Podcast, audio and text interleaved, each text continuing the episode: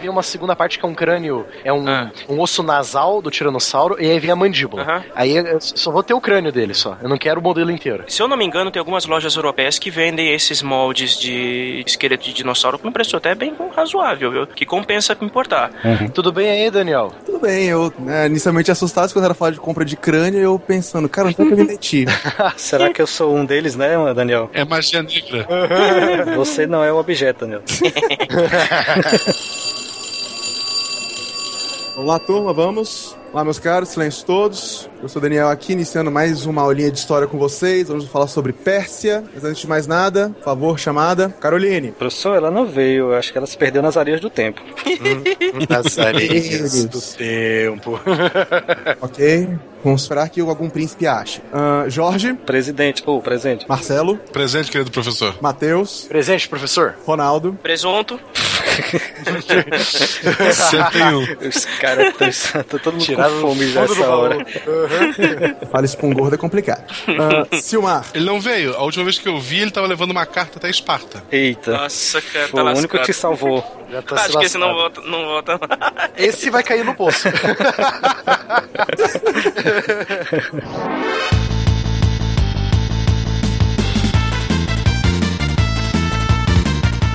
Olá pessoal, aqui é o Jorge de João Pessoa e hoje nós vamos gravar sobre um céu escuro. Too sexy for my shirt. É, exatamente. Eu já levei pro lado sexual, eu não presto, eu já. É, alguém vai pescar essa referência. Diga as passas da Catarina que é Marcelo Guaxinim. E onde é que a gente vai jantar depois? In hell! In hell! Aceita cartão? Aqui é Matheus, o professor Barbado de Curitiba, Paraná. E sério, cara, sério que vocês fizeram a batalha de Salamina lá com cinco navios gregos só contra os, todos os persas? Não foi assim, cara. Tem que fazer direito aquela porra, velho. E que, que, que, história é essa do cavalo pular ali de um lado pro outro? Caraca, velho, o cavalo. matar Artemisa. que porra é essa, cara? Meu Deus, a grande arma secreta é um cavalo na porra do meio do oceano. Não, velho, não. não. Aqui é Daniel Araújo e minha arma favorita no Orms 2 era a chuva de tapetes persas. Ah. é, é. Muito bom, cara. O Orms, cara. Desenterrou, cara. É, é. Aqui é o Ronaldo de São Paulo e o que fazemos em vida ecoa pela eternidade. Ops, citação errada.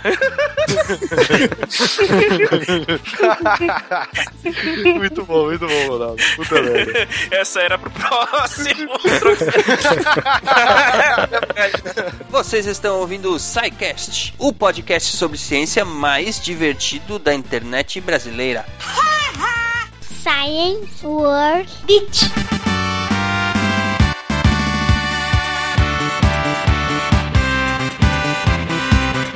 Muito bem, ouvintes do SciCast, bem-vindos à sessão de recados. E vamos lá, Estrela, como vai? Tudo bem aí? De novo aqui. E vem me ajudar nos recados, vamos a eles rapidão. Como é que você faz para entrar em contato com a gente? Bom, o nosso Facebook é facebook.com.br podcast. O Twitter é twitter.com.br podcast. E o Plus é plus.google.com.br SciCastBR. Por que, que não é SciCast Podcast também? O, o, o Plus é feio, bobo, bobo feio e chato. Por isso que ninguém. E, e porque se fosse, você teria enrolado a língua. Bom, e o e-mail é contato arroba Beleza, e como sempre, a melhor forma de enviar sua dúvida, crítica ou elogio é através do formulário de contatos lá do site. Procurem no menu contatos em www.scicast.com.br. Vamos lá, estrela. O que, que, é que temos de novidades aí para contar para esse nosso povo? O que, que estamos vendendo? Estamos vendendo coisas, vê isso? São uns vendidos. Nos vendemos ao sistema. Na verdade, foi porque muita gente já estava pedindo as camisetas do SciCast, a gente fez uma pesquisa e como eles quiseram, nos rendemos, né? É, então eles podem comprar essas camisetas diretamente lá no camisetas.scicast.com.br ou procurar no post deste episódio e também tem um post lá no, na página do SciCast explicando como é que funciona. É como se fosse uma pré-venda, são apenas 100 unidades, você tem que garantir a sua antes que acabe. Poxa. Oxe.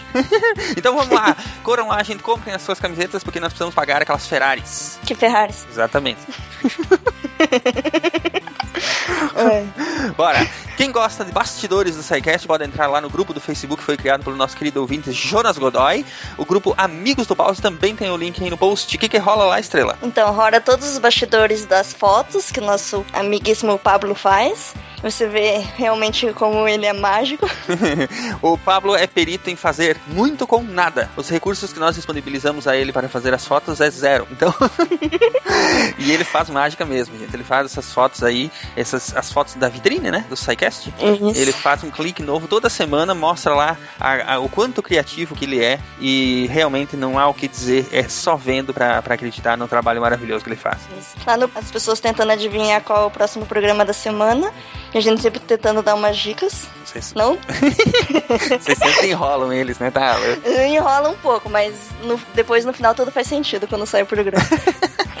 Muito bem. A gente também conversa com o pessoal lá, brinca e conta coisas dos bastidores do SciCast. Então, se você gosta disso, gosta de, de- de conversar e de ficar mais próximo das- da, da gente das e das pessoas que fazem o SciCast, é só chegar lá nesse grupo. E a detenção, nossa, nossa, nosso quadro de leitura de e-mails, né, Estrela? O que, que aconteceu? Foi para onde esse quadro de leitura de e-mails, que agora se chama Detenção? Foi ir pro final da aula. Isso Então aí. lá depois do SciCast, depois que bater o sinal, todo mundo for embora, menos os amigos do Pause que sempre ficam. Eles vão es- escutar a detenção que voltou, né? Depois de duas semanas. Exatamente. Não tivemos detenção nas últimas duas semanas, mas agora ela voltou com força total. Até o final do ano devemos ter lá. Ela está lá no final do programa, se chama detenção, porque agora só ficam os meliantes que, que aprontaram na escola para ler os e-mails e escutar os e-mails e ver a gente falando bobagem. Muito bem, gente, é isso aí. Comprem as camisetas para ajudar a pagar os nossos veículos de luxo que nunca teremos. Entrem lá no. com- Entrem lá no grupo do Facebook para conversar conosco e com os outros integrantes do SciCast. E fiquem até o final para ouvir a detenção. É isso, Estrela? Mais alguma coisa? Aí, acho que é só. Então tá. Posso tomar café agora. Agora vamos molhar o bico porque o programa já está começando. Hoje o programa é sobre a Pérsia, sobre o Império Persa. Está muito bacana, muito divertido. Aliás, está de rachar o bico dele. Muito bem, gente. Até depois da, da aula, então. Até na detenção, até na, na- na leitura de e-mails. Um abraço para vocês. Até depois. Tchau, Estrela. Tchau, estrela. Tchau, se você aprendeu com o Marcelo, hein? Tchau, gente.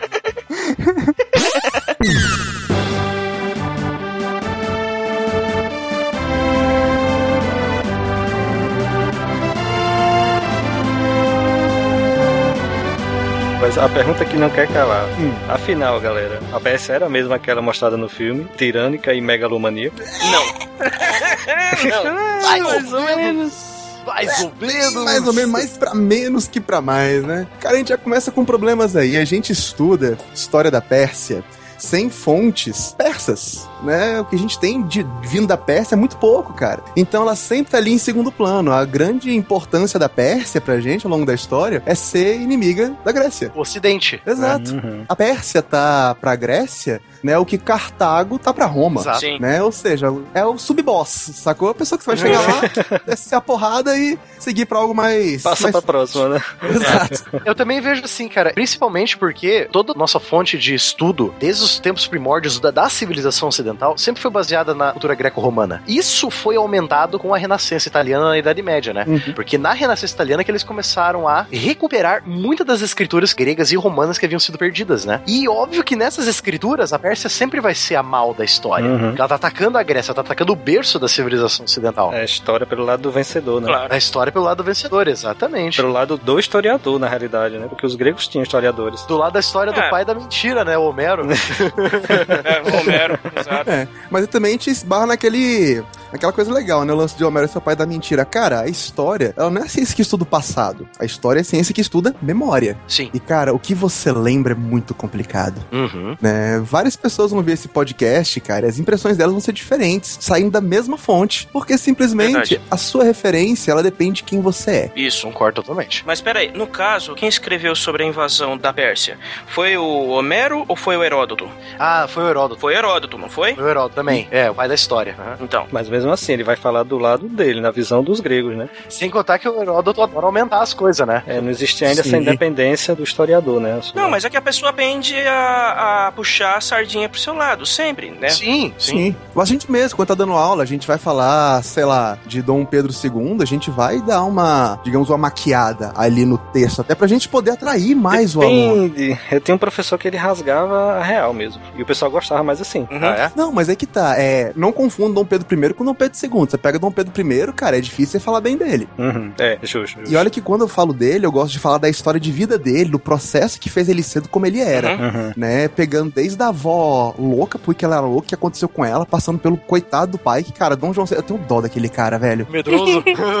Não, ele não era tão medroso, ele era esperto, né, cara? Ele usou o cérebro, é diferente. A gente percebe que essa coisa da história vista pelo vencedor, ela continua desde o tempo da Grécia, né? Com Pérsia e, e a Grécia, e vem pra cá também, né? Como essa maquiada aí que a gente. Muitos acham que o Dom João ele foi medroso e tal, mas realmente ele foi louco desperto pra enganar o Napoleão, né? Uhum. E mesma coisa, você pode perceber que acontece na Pérsia. A Pérsia, por ela ser megalomaníaca, eu penso assim: todo o império é megalomaníaco. Sim. Todo o império quer expandir, isso é óbvio. Tipo, o império brasileiro, ele era megalomaníaco de um, certo ponto de vista, porque ele adquiriu terras também, né? Aham. A Pérsia fez a mesma coisa, entendeu? E tem umas características dentro da organização administrativa do Império Persa que a tornam ela menos megalomaníaca do que ela é mostrada nos filmes do 300, né?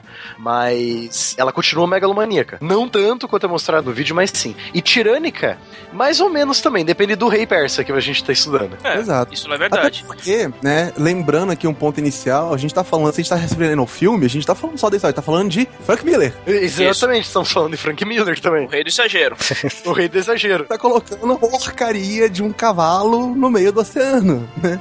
Então você tem que, você tem que olhar com muito cuidado pra aquilo ali. Uhum. Né? Mas, pô, de fato, eu concordo com você, como todo império é louco, é megalomaníaco, mas tem seus motivos. Sim. Até por questão de sobrevivência, né? Se ele não for Exato. megalomaníaco, o outro império que está se formando ao lado dele vai ser. E vai engolir ele. Vai ser e vai suplantar ele. Exatamente. Então talvez seja questão de sobrevivência. Era por onde mais você tivesse é, crescido muito a educação de base, né? Lançada principalmente ali, a gente, que a gente vê em Grécia, né? Principalmente, mas ali é um conhecimento muito grande em matemática, em filosofia, etc e tal. Você não tem uma tecnologia de alimentos, de fato, pra você segurar toda a sua população e garantir sempre aquilo ali. Você ainda tá muito perto dos povos nômades. Então, cara, você tem que ir Uhum. conquistando. Você tem que garantir a comida de quem tá na tua casa. Nem pra isso tem que tirar a comida de outros. Exato.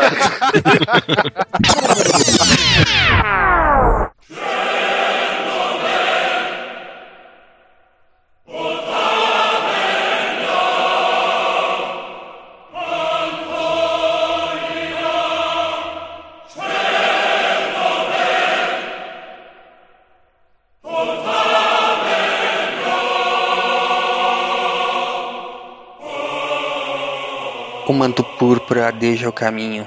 A longa barba do maior dos reis está inclinada. Seu bastão real está firme em seus braços cruzados. Seus olhos escuros estão olhando o desembarcar das tropas. O rei sente um embargo na garganta. Ele sabe que nenhum daqueles homens estará ali depois de mil anos. O rei já tinha colocado uma oferenda a Ahura Mazda e espera o desenrolar da história. Seu pai foi derrotado por ridículos 50 mil homens, conduzidos por um rei de verdade. Mas o grande rei construtor de impérios criou sobre a areia, e o rei do manto púrpura ri com desdém. Ele não cometerá o mesmo erro do seu pai, nem do rei que derrotara. O grande rei Xerxes I sabe que não se subestima soldados de espécie alguma, mas 300? Pff, Ele dá a ordem. Os exércitos marcham, os clarins soam, os tambores rufam e todo o levante de suas hostes se dirigem ao que aqueles insignificantes helenos chamam de Termópilas. Ele é o rei dos reis. O seu grande Deus é Ahura Mazda, que fez a terra, que fez o homem, que fez a paz para o homem, que fez de Xerxes rei. Um só rei de muitos, um só senhor de muitos. Esta é a história de um dos maiores impérios de todos os tempos. Essa é a história da Pérsia.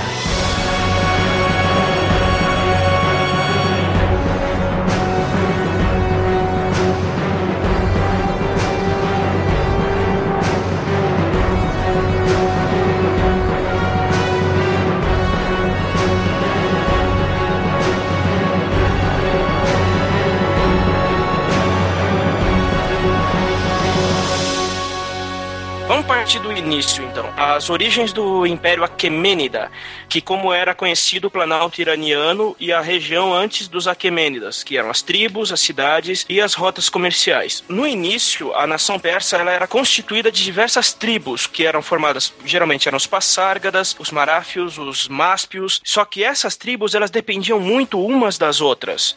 A mais importante da tribo, dentre todas elas, eram os Passárgadas. Era eles que continham o clã dos Aquemênidas, o clã do qual vieram todos os reis persas. As outras tribos menos importantes da nação, do início da nação persa, eram os Pantialeus, os Derúzios, os Germânios, e todos eles eram fixos à terra, e os restantes que eram os nômades, os Daios, os Mardos, os Drópicos e os Sagárcios.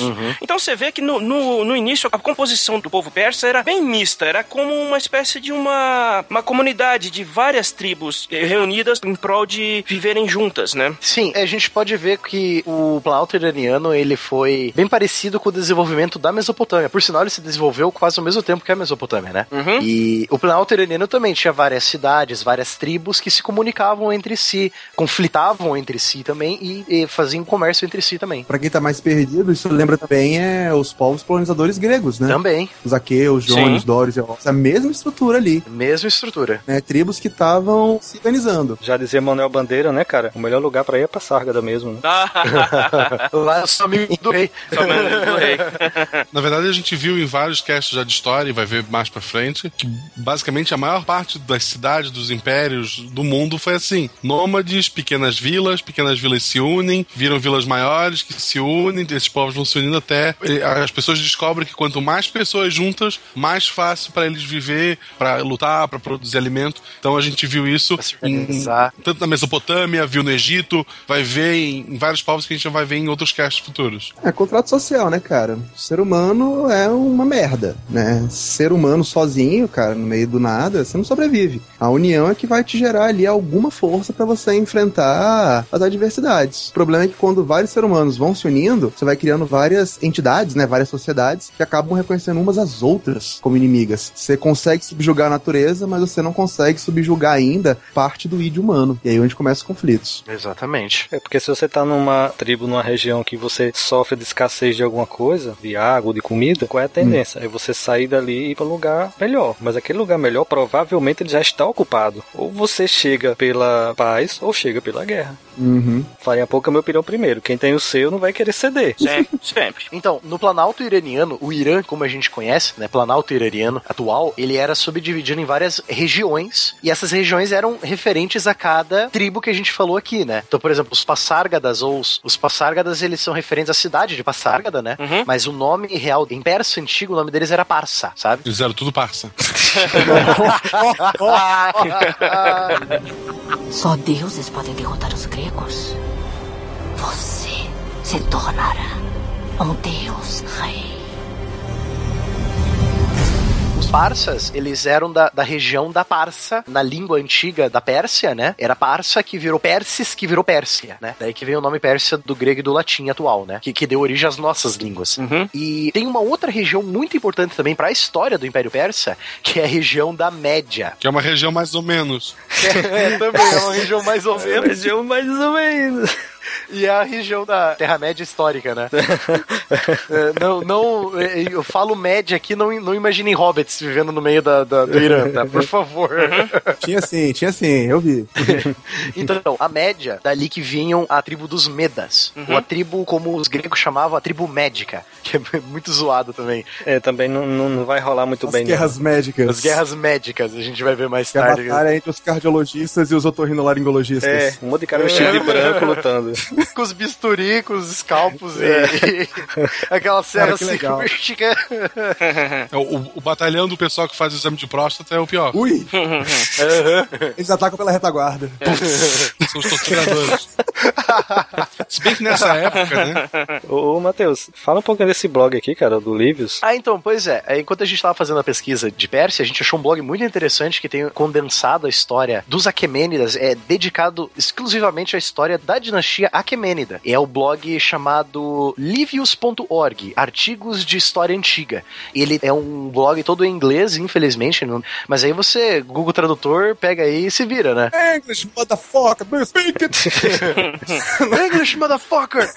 É. É difícil encontrar boas fontes históricas em português de é, história antiga, né? O Brasil, não, infelizmente, não tem uma tradição tão grande, né? Então é comum você encontrar, mais fácil você encontrar em inglês mesmo. Uhum. Eu tive um professor na faculdade, gente boa, mandar um abraço pra ele aqui, Dr. Vicente Dobroruca, que ele chegava em sala de aula e falava: Olha, galera, a gente tem esse texto aqui pra vocês, né? Ele dava História Antiga 2, fala de Roma Oriental, Uhum. né? Eu tenho duas fontes boas, né? Uma tá em grego arcaico, né? Outra tá em grego moderno. Entretanto, né? Eu sou um cara muito legal, eu disponibilizei também pra vocês em alemão e talvez eu disponibilize em inglês. gente, filho da puta. era que era uma matéria que a gente ia fazer prova, é, prova de consulta, né? A gente tinha que levar a Bíblia também pra consultar o livro de Daniel. a gente falava que a gente Caramba, levava a. Bíblia, né, pra usar lá como fonte histórica e tal, mas se não desse, a gente não tivesse conseguido os textos em inglês, a gente abria ali em Salmos, pegava um na mão do outro, né, e... ah, professor Troll. Muito bom. Pode crer. Aqui tu tem também essa referência interessante aqui, é esse mapa do Império, né? Do Império Médio. Caraca, esse mapa é lindo, velho. Esse link aí que eu deixei aí pra vocês é o mapa do Império Meda. Então, a tribo que vivia na, como os gregos chamam, Média ou Média Magna, né? A Grande Média, a Grande Terra do Meio, né? Então, eles começaram essa conquista dos territórios do Planalto iraniano e já indo em direção à Anatólia. Anatólia, quando a gente fala Anatólia, você imagina a Turquia, Uhum. que é onde a Turquia atual, né? Então, vocês podem ver aí no mapa aí, que vai estar na descrição também, né? Essa imagem aí é o Império Meda. E vocês podem ver que os Medas, eles dominaram a Pérsia. Tá ali o nome da Pérsia, Pártia, Ária, Elam, Média, Uhum. né? Então, eles já dominavam isso. Então, quando Ciro, Ciro, ele era um grande líder militar dos persas, né? Da, ali do- da região de Passárgada. E ele começou uma uma revolta contra o Império Meda, ou Império Medo, ou Império Médico, ou, ou a Terra-média, ou, ou alguma coisa do tipo. É, então, ele era comandante militar da região da Persis, e ele começou essa revolta contra o rei da Média, o Astíages. Então, os historiadores eles supõem que essa revolta foi causada por uma má administração dos reis Medas na região da Persis. Então, o Ciro, como líder militar daquela região, ele falou: pô, vocês não estão prestando atenção aqui na gente, eu vou me revoltar, entendeu? Então, as campanhas militares do Ciro foi assim: ele começou a expandir, ele começou guerras contra o Império Neobabilônico, né? Vocês lembram aí de Saikesh de Mesopotâmia, né? Os Neobabilônios foram um dos últimos impérios da Mesopotâmia mesmo, vindos direto ali entre o Tigre e o Eufrates. Então, o Ciro, lá em 550 antes da Era Comum, ele começou uma, por ordem do rei Meda Astíages, ele começou uma campanha contra os, os babilônios e depois que ele ganhou uma, uma, duas batalhas contra os babilônios, ele resolveu se voltar contra o rei dos Medas, contra os Medas em si, né? Então, os soldados da Persis e de Elam, que era a região ali perto do litoral do Golfo Pérsico, eles se uniram sobre o estandarte de Ciro e começaram a lutar contra os Medas. Então, o Ciro, além de dominar o território da Nova Babilônia, ele dominou o território dos Medas. Então, você pode ver que o, o Império, ele já começa aí como a, o começo da dinastia Aquemênida, né? Ciro é o grande é, líder da dinastia Aquemênida. Ele começa com essa coisa de já formar o Império Persa que a gente conhece nos mapas ali do Geacron, etc., e nos livros de história, né? Uhum. Que é o, o Império que vai entrar em contato com os gregos. Em contato, você fala assim, um contato mais firme, né? Assim, mais. Um contato mais, é... É. Como que o Leônidas disse no filme do Frank Miller? Trocando cultura. É. Change culture. Ah, você não percebeu, gente? Trocou cultura o dia inteiro. É. Na ponta da lança. O nome do Império Aquemênida vem do rei Aquemenes. É um parente do Ciro, se eu não me engano, é o avô do Ciro, ou bisavô, e ele foi o rei dos persas antes dos Medas dominar a Pérsia. A, a região de Pérsia, que é a região de Elam, a capital é Susa. Também é uma, uma, uma cidade muito importante da, da administração persa. Nós temos um blog bem bacana, que é dedicado só a falar da genealogia Aquemênida, um Caramba. resumo histórico, Uhum. que o nome do blog é Os Aquemênidas, tá aí no link, tá na descrição do post também. Ah, a internet, né? A internet é fantástica, Internet só linda. cara. É. Só deuses podem derrotar os gregos. Você se tornará um deus rei. O Crash Course, pra quem é o primeiro cast de história esse aqui que vocês estiverem escutando, o Crash Course ele é um- uma playlist de 42 vídeos apresentados pelo escritor best-seller John Green, escreveu lá A Culpa é das Estrelas, A Culpa é Sua Estrela. É, E, e o pior, que eu disse a ela que a gente ia fazer piada com ela hoje. Então, é, aí ele tem o episódio 5, que é sobre os gregos e os persas. Então ele condensou todo o conhecimento sobre gregos e persas em um programa só, porque eu até entendi o sentido dele, que os, os dois impérios, querendo ou não, eles acabam se juntando em um ponto, tanto que a base do império do Alexandre o Grande vai ser o Império Persa. O Alexandre o Grande ele não vai acrescentar novas terras ao Império Persa que ele tá enfrentando, ele só vai tomar o poder, né? Mas isso a gente conversa mais tarde. Mas tem esse vídeo aí, tá aí na, na descrição do, do cache, episódio número 5, Gregos e Persas. E, ah, sim, um outro adendo, só um rápido adendo, eles estão começando a ser legendados em português. Eu não sei se é o próprio John Green que tá fazendo isso, ou se é algum fã que tá ajudando ele, alguma coisa do tipo, mas os primeiros vídeos já dos 42, eu acho que até o eh, 8 ou 9, tá com legenda em português já também. E a legenda tá boa. Muito bom. legal.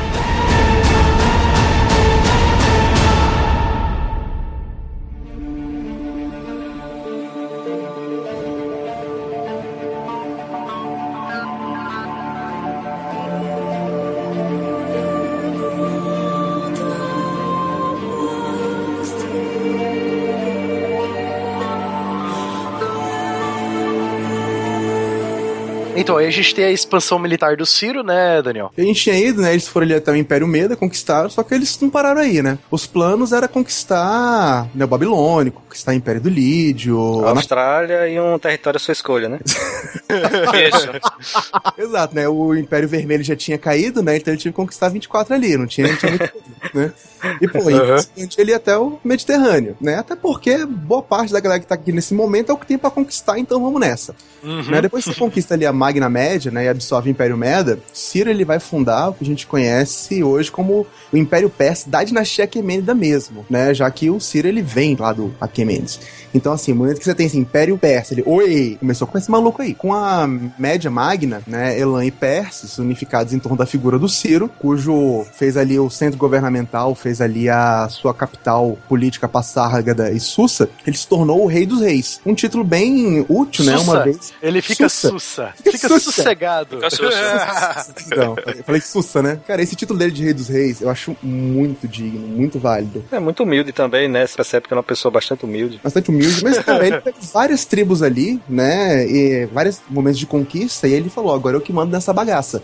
Só que a estrutura dele, a forma como ele organizava esse império é muito bem feita. É o que a gente sempre elogia muito quando a gente fala, por exemplo, de Alexandre o Grande. Nessa forma de Alexandre o Grande não é uma fórmula nova. Né? Muita gente que vem depois, eles vão estudando os grandes nomes do passado, e eu não acharia estranho o Alexandre ter estudado ali um pouco da estrutura do Ciro. Né? Ele conquistava, mas ele não humilhava. Ele falava: olha, eu conquistei você, eu quero mandar aqui. Só que se você aceitar essa relação onde eu mando e você obedece, se você me pagar ali os tributos, se você me reconhecer como seu superior, cara, a vida pra você vai ser muito boa. Quem é líder vai continuar líder. A gente vai ter um investimento aqui na, na região. Então, aceite a dominação que é melhor pra você. Pô, eu vou pagar uma taxa pra não ser morto e dizimado, claro, aceito.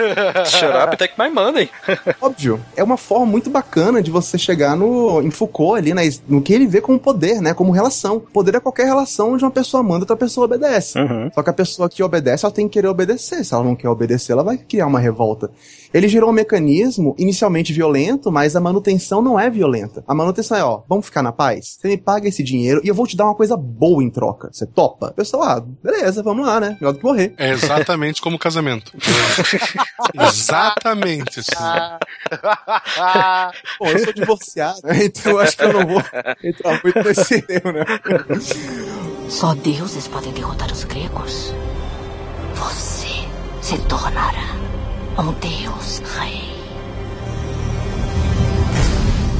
As regiões próximas, né, a cair perante Ciro foram o Império Babilônico, né, do Nabucodonosor II, o reino da Lídia, né, que era um reino hitita que tentava retornar à glória do Império Hitita dos anos 1300 a 1000 a.C. É, um adendo aqui, esse povo vive muito no passado, né, cara? Eu, eu sei que é babaca um professor de história falar isso. muito no passado. Não, mas eu também. eu, concordo, eu concordo com você, Daniel. O, o- o pessoal pega a picuinha lá da puta que pariu. Que ele já, a, gente, a gente tá aqui, a gente tá 500, 500 anos de Mano. Cristo. Eles estão pegando picuinha de mil antes de Cristo, sabe? Tipo, Mano, porra, mano, vocês assistem futebol? O que é que mais tem? Estatística. Ah, porque há 30 anos atrás o Brasil ganhou não sei quem, 4x2 nesse mesmo, nesse mesmo estádio, com essa mesma configuração. Cara, porra. Mas olha só, a gente tava falando sobre o Ciro ter conquistado o Império Babilônico e tudo. Por conta disso, o Ciro é bem citado na Bíblia. Ah, Sim, sim. era o meu próximo ponto. Até porque ele vai ter um momento ali, a gente vai chegar lá, que ele vai ajudar, né? O Império Persa vai ajudar a libertar judeu. Sim. Olha aí. Mas ele não vai libertar judeu porque, não, porque eu sou legal, vou ajudar judeu, iê, iê. Não, porque ele quer aliado. É. Né? Não existe almoço grátis, cara. Exatamente. Na situação de que ele chegou, que encontrou os, os hebreus feitos no, sob cativeiro na Babilônia, era interessante para ele restituir o, as terras do reino de Judá e estabelecer os hebreus de volta no lugar deles. Pronto, tem mais um povo do lado dele. É, porque esse povo vai colonizar o espaço que, por exemplo, já que eles foram capturados pelos neobabilônicos do Nabucodonosor, Isso. eles vão voltar para aquela terra agradecidos ao Ciro, vão prestar serviços ao Ciro e eles vão controlar aquela região. O Ciro vai ter garantia que aquela região não vai se rebelar. Exato. Faz todo sentido. Cara, o Ciro é citado na Bíblia como instrumento divino, que ele teria Exato. libertado os hebreus do Nabucodonosor porque Deus mandou. Exato. Só que aí o nego esquece, né, do que Baruch de Spinoza falou, né? Bicho, não existe milagre, não existe essa porra toda. Ele tinha um interesse muito claro ali. Claro que tinha. né, pô. Claro que tinha. Claro que tinha. Quando o Ciro conquistou a Babilônia, ele usou a, a cidade como posto avançado ou deixou como estava mesmo? Não, então, é, foi como o Daniel citou também, tem aquela coisa do rei dos reis, né? Uhum. Tipo, ah, eu conquistei vocês, vou deixar aqui. Eu quero um comandante que seja fiel a mim, você vai comandar essa bagaça aqui. É porque a cultura do Oriente Próximo, ela é bem parecida. Entendi. O estilo de construir dos mesopotâmicos é bem parecido com o estilo de construir dos persas. Então, meio que a, a arquitetura meio que se manteve a mesma. Então, ele, ele só ocupou com tropas e continuou avançando. A Babilônia manteve ele, ele não, ele não arrasou a Babilônia, a Babilônia ficou ali. Não, é que eu tinha. Eu não sei onde que eu tinha lido sei, alguma coisa a respeito de que ele teria utilizado a Babilônia como segunda sede do reino persa ou coisa assim.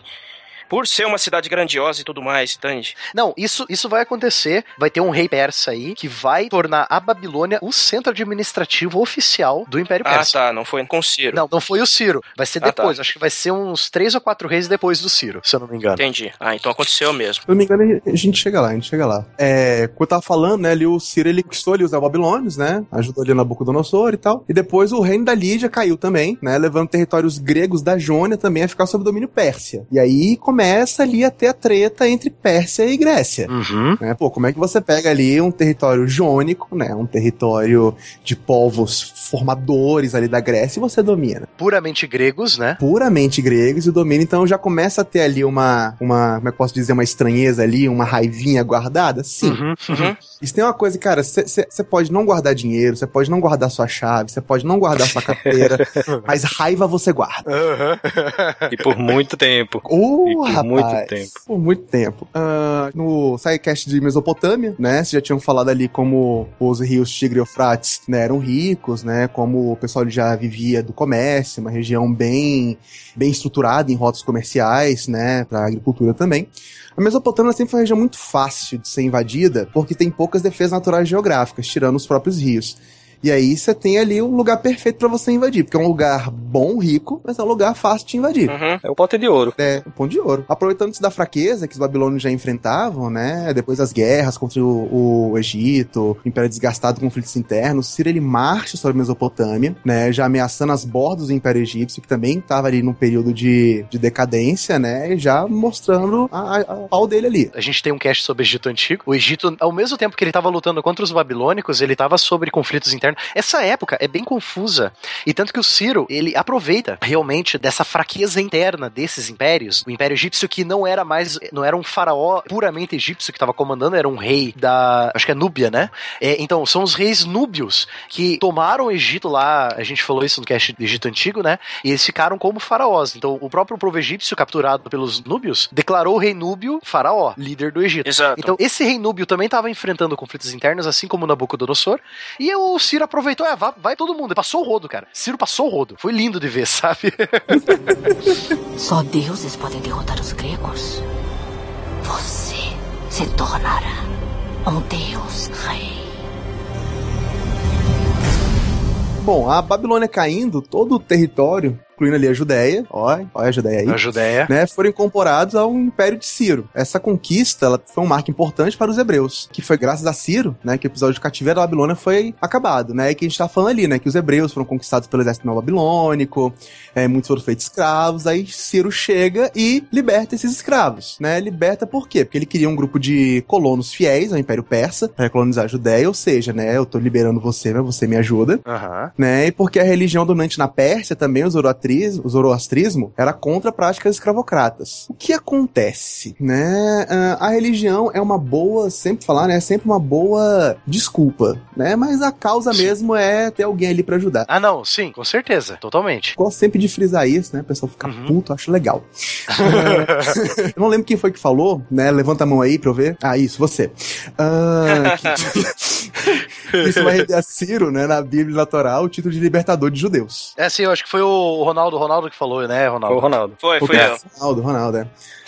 Né, Mas, pô, mesmo com tanta façanha militar, nada sobreviveu ao tempo, né? Após a conquista da Mesopotâmia, Ciro morre em batalha contra rebeldes da Pártia, região nordeste ali do Império de Ciro, né? E aí vai estar no link, creio eu, né? O... A gente já falou dele aqui, né? Do mapinha do Império Persa, Sim, pra você curtir Sim, aí sim. e ver a expansão. que é até onde o Ciro expandiu. Exato, ele expandiu muita coisa, cara. É fantástico. Assim, da, da, Ele expandiu a, até- a, méritos a ele. Puta, ia fazer uma piada horrível, mas deixa. Não, faça, por favor, faça, faça. Não, eu digo, ele expandiu até 120 centímetros de circunferência.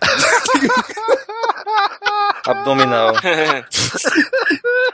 Meu Deus. Só deuses podem derrotar os gregos.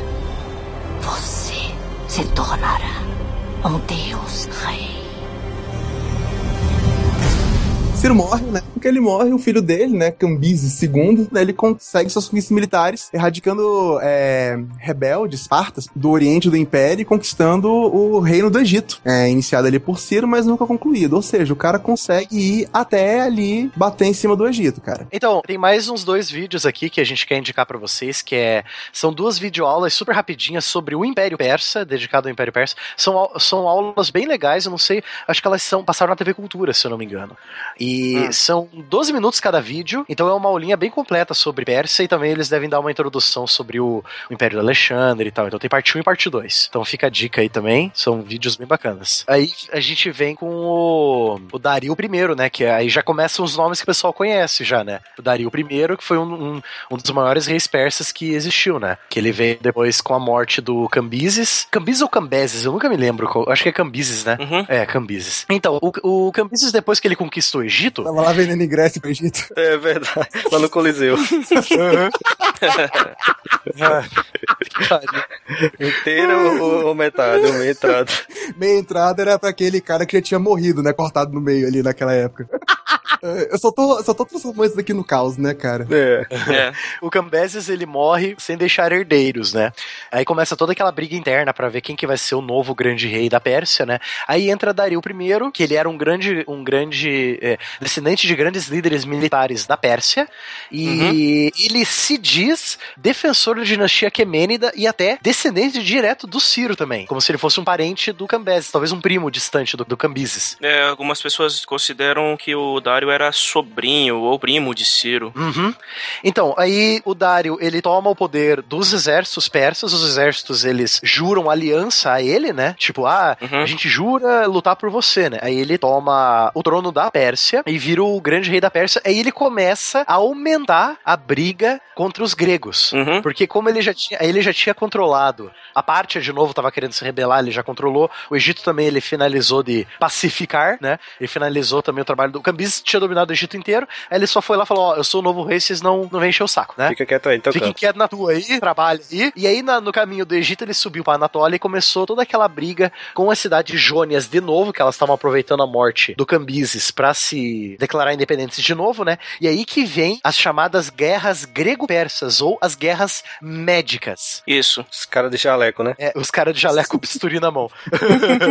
É, exato. Não, não, não. As armas Você sabe guerra, guerra, guerra médica me lembrou, você sabe Team Fortress 2? Não tem o, o médico lá? Imagina um monte de médico num servidor de Team Fortress 2, cara. Pronto. Essas guerras médicas. Todo mundo com a arminha de seringa lá, com a serra. pra amputar. É. Com ebola né, na seringa. Só deuses podem derrotar os gregos. Você se tornará um deus rei.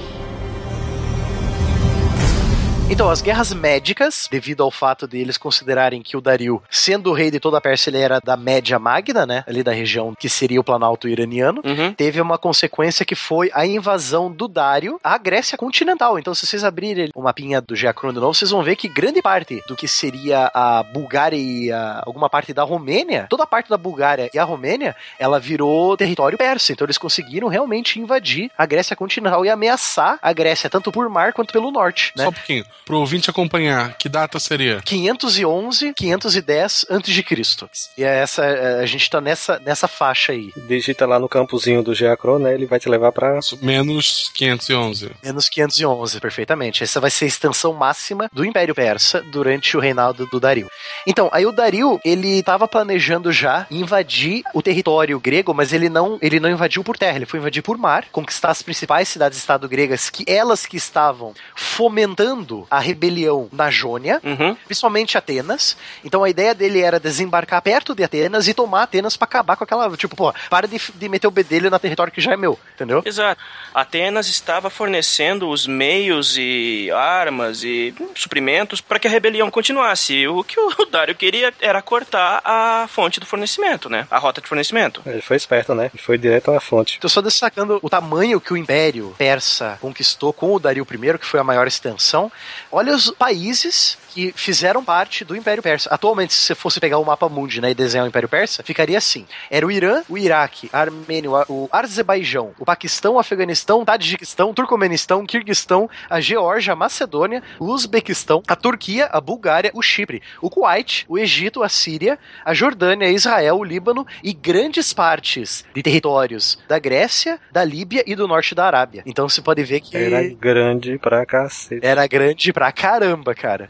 Tanto que até o John Green, o John Green afirma que o Império Persa, ele foi a base de todos os impérios depois dele. Até o Império Romano se baseou no jeito que os persas expandiam, sabe? Uhum. Uhum. Então, o Império Persa, ele sempre, querendo ou não, querendo, sendo o mal, entre aspas, estou usando aspas aqui, sendo o mal da história, ele sempre influenciou os impérios ocidentais e orientais também, que ele entrou em contato, pra expandir desse jeito, sabe? Uhum. Então, aí com o Dário desembarcando na Grécia continental pra acabar com a festa da, de Atenas e. Qual era o nome da outra cidade? Era Atenas e Que estavam ajudando os rebeldes jônios. É, eles desembarcaram num lugar bem perto de Atenas, chamado Maratona. Hum. E foi nesse lugar que os soldados persas, que eu acho que chegavam a 80 mil, 90 mil soldados, eles ainda estavam desembarcando, desembarcando suprimentos, armas. Tipo, eles estavam cansados da viagem do mar Egeu até ali. Os gregos conseguiram ajuntar 50 mil soldados da Eritreia, de Atenas, de Argos, de Corinto, sabe?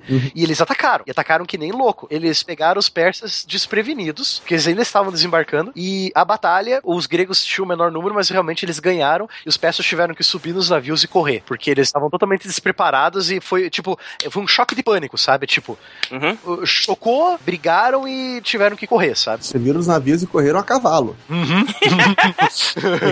Então, nós temos um mapinha aí das guerras persas, se vocês quiserem abrir aí. Vocês vão ver todos os tracinhos aí, é por onde ocorreu a Batalha de Maratona ali, ó, bem perto de Atenas. O que é que tem a ver essa batalha com a, a maratona olímpica, hein, Matheus? Se é que tem alguma coisa a ver. Tem tudo a ver. Então, no caso, foi uma ordem que um soldado recebeu pra sair correndo de. Qual que era o destino? Era de maratona. Então, ele estava em maratona, a ordem dele era sair de maratona, correr pra Atenas, Uhum. correr a pé, sem cavalo. É, 42,195 quilômetros, que é a distância da maratona moderna. Uhum. Então, ele tive que correr a Atenas, pedir reforços. Isso. Aí Atenas falou não. Aí ele voltou. Ah, eles falaram não. Ah, pode falar que a gente, pode falar que a gente ganhou. Aí ele correu de novo, ele, a gente ganhou. Ele caiu morto.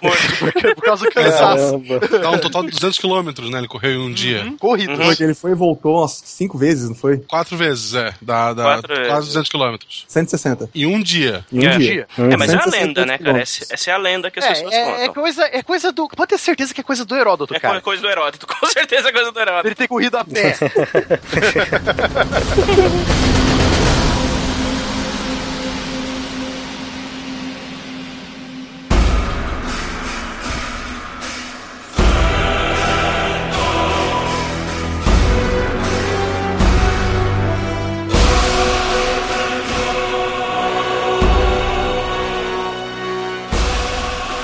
Mas vem cá, quem quer falar dessa batalha aqui que o pessoal corria com salames nas mãos, hein? Os salames.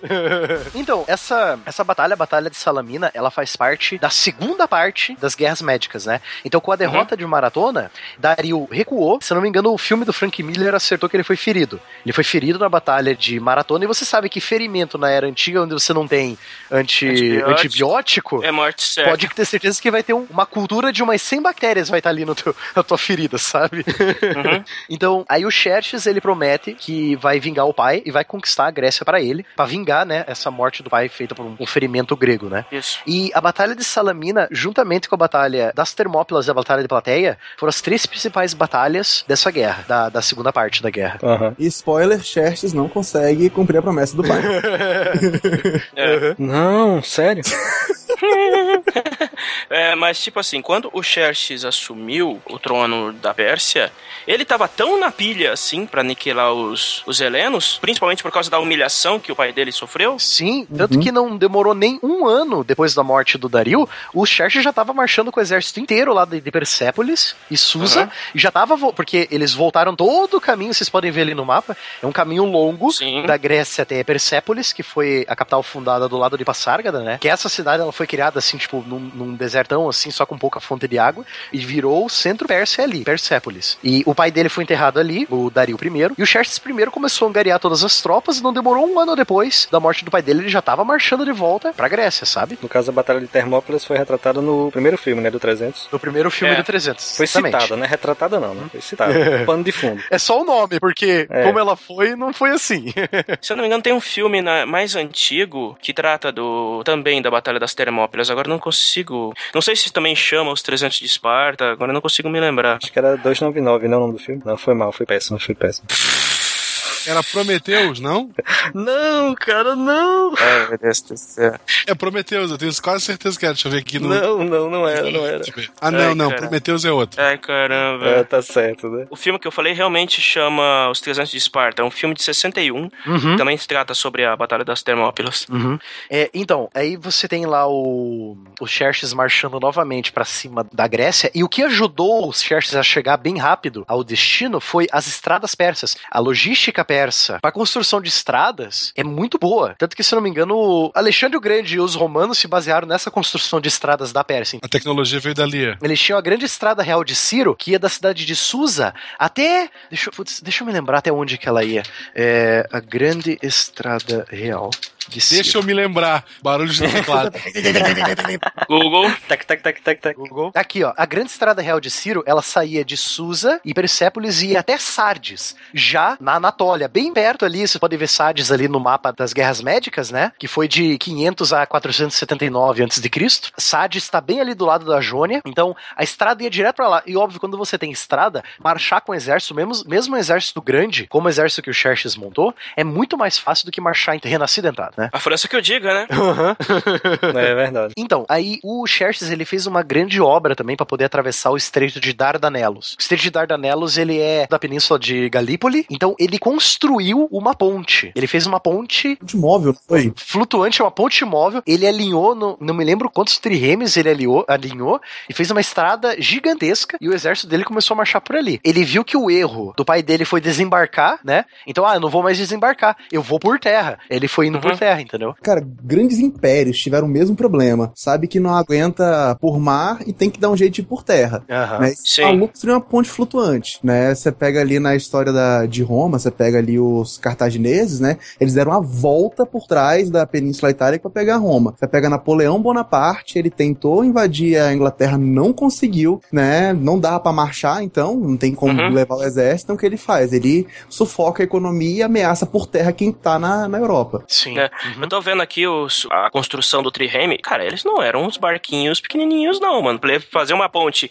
com esses barcões, velho. Isso eu admito que o filme do Frank Miller fez certo. No filme 2, Ascensão do Império, a ponte é mostrada, e realmente a ponte era daquele jeito. E os triremes do filme, apesar que os triremes dos gregos estavam meio bem baqueados, porque, porra, eu nunca vi uma trireme reta, tipo o, o convés reto, sem proteção nenhuma, eu nunca vi isso, né, sem parapeito. A trireme grega tava errada. A trireme do mundo antigo seria mais a trireme que os persas têm no filme, sabe? Entendi. Gregos e persas teriam os mesmos triremes, são os mesmos tipos de barcos que eles construíam, né? Era um padrão, meio que um padrão.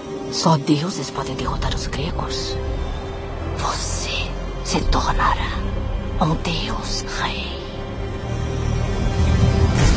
Termópilas. Então, justamente pelo Xerxes estar marchando por terra, os gregos começaram, pô, o que a gente vai fazer? Ele tá com um exército de 200 mil soldados. Ele tá marchando por terra, tá vindo pra cá. Onde é que a gente vai parar esse, esse, esse cara? Aí o Leônidas I de Esparta, ele teve a ideia de barrar ele nas Termópilas. Que as Termópilas, elas são grandes desfiladeiros, com entradas bem pequenas, tanto que tem uma parte das Termópilas que você não consegue passar duas pessoas ombro a ombro. Não passa nenhuma carroça nessa parte que eu te falei, né? Então, a, as Termópilas seriam um lugar perfeito para poder parar o Xerxes ou dar tempo dos outros estados gregos é, resolverem uma, uma defesa melhor, né? Porque ele ia ter que dar uma volta do cacete para poder desviar das Termópilas, né? Ou seja, ou vai pelas Termópilas ou desvia, tipo, demora uma semana para desviar, entendeu? Aí nessa semana os gregos já podiam estar tá organizados, né? Isso, exatamente. Mas, tipo assim, o exército do Xerxes oficialmente era de quantos? Então, é, Quer dizer, como... que hoje calcula-se. Você quer o cálculo de hoje, você não quer o cálculo do Heródoto, né? Não, não é os 5 milhões do Heródoto, não. Ah, 200 mil é um bom número, não? 200 mil é um número razoável. Atualmente, os historiadores eles concordam que Xerxes conseguiu levantar um exército em todos os estados persas que ele era suzerano, né? É, ele conseguiu levantar um exército de 200 mil de cavalaria, Isso. de arqueiros, de infantaria, né? Lógico que tinha infantaria de elite dele, que eram os imortais, que eles eram. Os imortais existiam, não, é, não era que nem no, no filme, eles não usavam espadas quase tipo katanas, né? Eles, Uhum. eles eram lanceiros mesmo, era, era, era bem parecido com os hoplitas gregos. E eles eram chamados de imortais porque o treinamento deles era assim: você faz uma linha compacta, bem parecido com uma falange grega, que era o jeito comum de lutar na época, né? E logo que o primeiro da fila caía, o de trás já, já, já ocupava o lugar, né? Isso era, isso era treinamento de timing. Então, tipo, logo que caiu o primeiro de trás da fila, já tomava o lugar, já preenchia pra linha não cair. Então, por isso que eles eram chamados de imortais, porque, pô, mas eu acabei de matar esse cara, ele tá aqui de novo. eles se vestiam da mesma forma, vestiam o mesmo, mesmo escudo, mesma lança, entendeu? Então era mais ou menos assim. Era um lenço que eles usavam pra esconder o rosto, né? Também. Não era aquela máscara bizarra do, do, do filme, não. Não, não, totalmente não. Prateada. Não. Aí nas Termópilas foi assim. O Leônidas começou a marchar, falar: ó, seguinte, o cara tá vindo aqui, tá vindo com 200 mil soldados, ele vai esmagar a Grécia inteira, porque, se eu não me engano, eu falei errado o número em maratona. Acho que eram 100 mil persas em maratona. Acho que só tinham uns, uns 80 mil em terra. Aí os 50 mil gregos já deram a porrada. Né? Então, ó, em maratona a gente só conseguiu no máximo 50 mil. E que 50 mil vão fazer contra 200 mil, né? Então, ah, Exato. eu vou marchar, eu vou achar um lugar bom pra defender e vou marchar. Ah, mas você não pode marchar porque tem, tá na época da Carneia. Que a Carneia era um, era um festival sagrado grego, né? Tá bom. Sim. É, o festival Apolo, se você luta durante a carneia, derrama sangue, Apolo, ele passa muito perto das suas plantações com o carro solar e queima sua comida. E queima Isso. todas as plan- Sim. Faz sentido. Faz sentido, faz sentido, é Faz ótimo. sentido. Faz sentido. Na cabeça deles fazia sentido, né? Aí o Leônidas foi consultar o oráculo de Delfos, toda aquela coisa lá. Aquela doida cheirando, cheirando Dando cola lá. aqueles Realmente- gases. O que que era que era? Realmente o oráculo ele era uma mulher. Aham. E eu não duvido que eles tomavam um chazinho de Santo Daime, eu não duvido disso. Não, não era nem isso. Era a fonte embaixo do, do, do oráculo. Os gases, né? Sim, sim. Vinha do petróleo, eu acho, aqueles gases. Não, eu tô muito louco. Ou eu cheirei gases aqui também. O Flato lei aqui, cara. Tenso. Eu lembro que era uma fonte de. Não, não era metano? Não acho que não era metano. Aqui foi Deixa- metano. a barra de proteína não foi maneiro, não. Só deuses podem derrotar os gregos. Você se tornará um deus rei. Então, é, aí o oráculo de Delfos falou pro Leônidas, é, realmente, Leônidas, você não, não pode marchar, né? Não dá, não dá, não dá. Ele, ah, não, tudo bem, eu vou marchar só com a minha guarda pessoal de 300. É, eu vou andar só com a minha tropinha de 300 aqui. A gente, vamos bater uma perna ali perto das Termópilas, tá? Só que aí tá a questão. Não foram só os 300 de Esparta que foram pra lá. claro que não, né, pô? No caminho, Leônidas foi angariando voluntários de outras cidades-estado, tipo a cidade de Corinto, a cidade de Argos, até da própria Atenas, alguns atenienses foram. Quando ele chegou às Termópilas, ele tinha 7 mil soldados segurando a porcaria pra passagem, entendeu? Uhum. Então, é realmente, esses 7 mil gregos, eles conseguiriam segurar por um certo período de tempo os 200 mil do Xerxes, porque você sabe aquela coisa, quando você mais afunilado fica, mais difícil é de você usar os seus números contra esses 7 mil. Então, isso, o, o filme do, do 300, o primeiro filme, ele acertou. A tática de usar o funil das Termópilas, ela realmente foi usada. Mas não eram só 300 espartanos, você tinha um monte de outro grego junto ali, sabe? Sim. Aí, vamos ser sinceros, o próprio filme ele mostra isso, ele mostra o pessoal indo junto, né? Indo lá uns atenienses lá. Tem até aquela, aquela cena lá do Ahu. É um argoniano, né, que fala com ele? Os argonianos, né? É. Não, o, ar, o Arcade, o arcadiano. Você, Isso, arcadiano, qual que é a sua profissão? Ah, eu sou um pescador. Ah, e você? Ah, eu sou um ferreiro. Ele, ah, espartanos, qual é a sua profissão? Ele, ahu, ahu, ahu.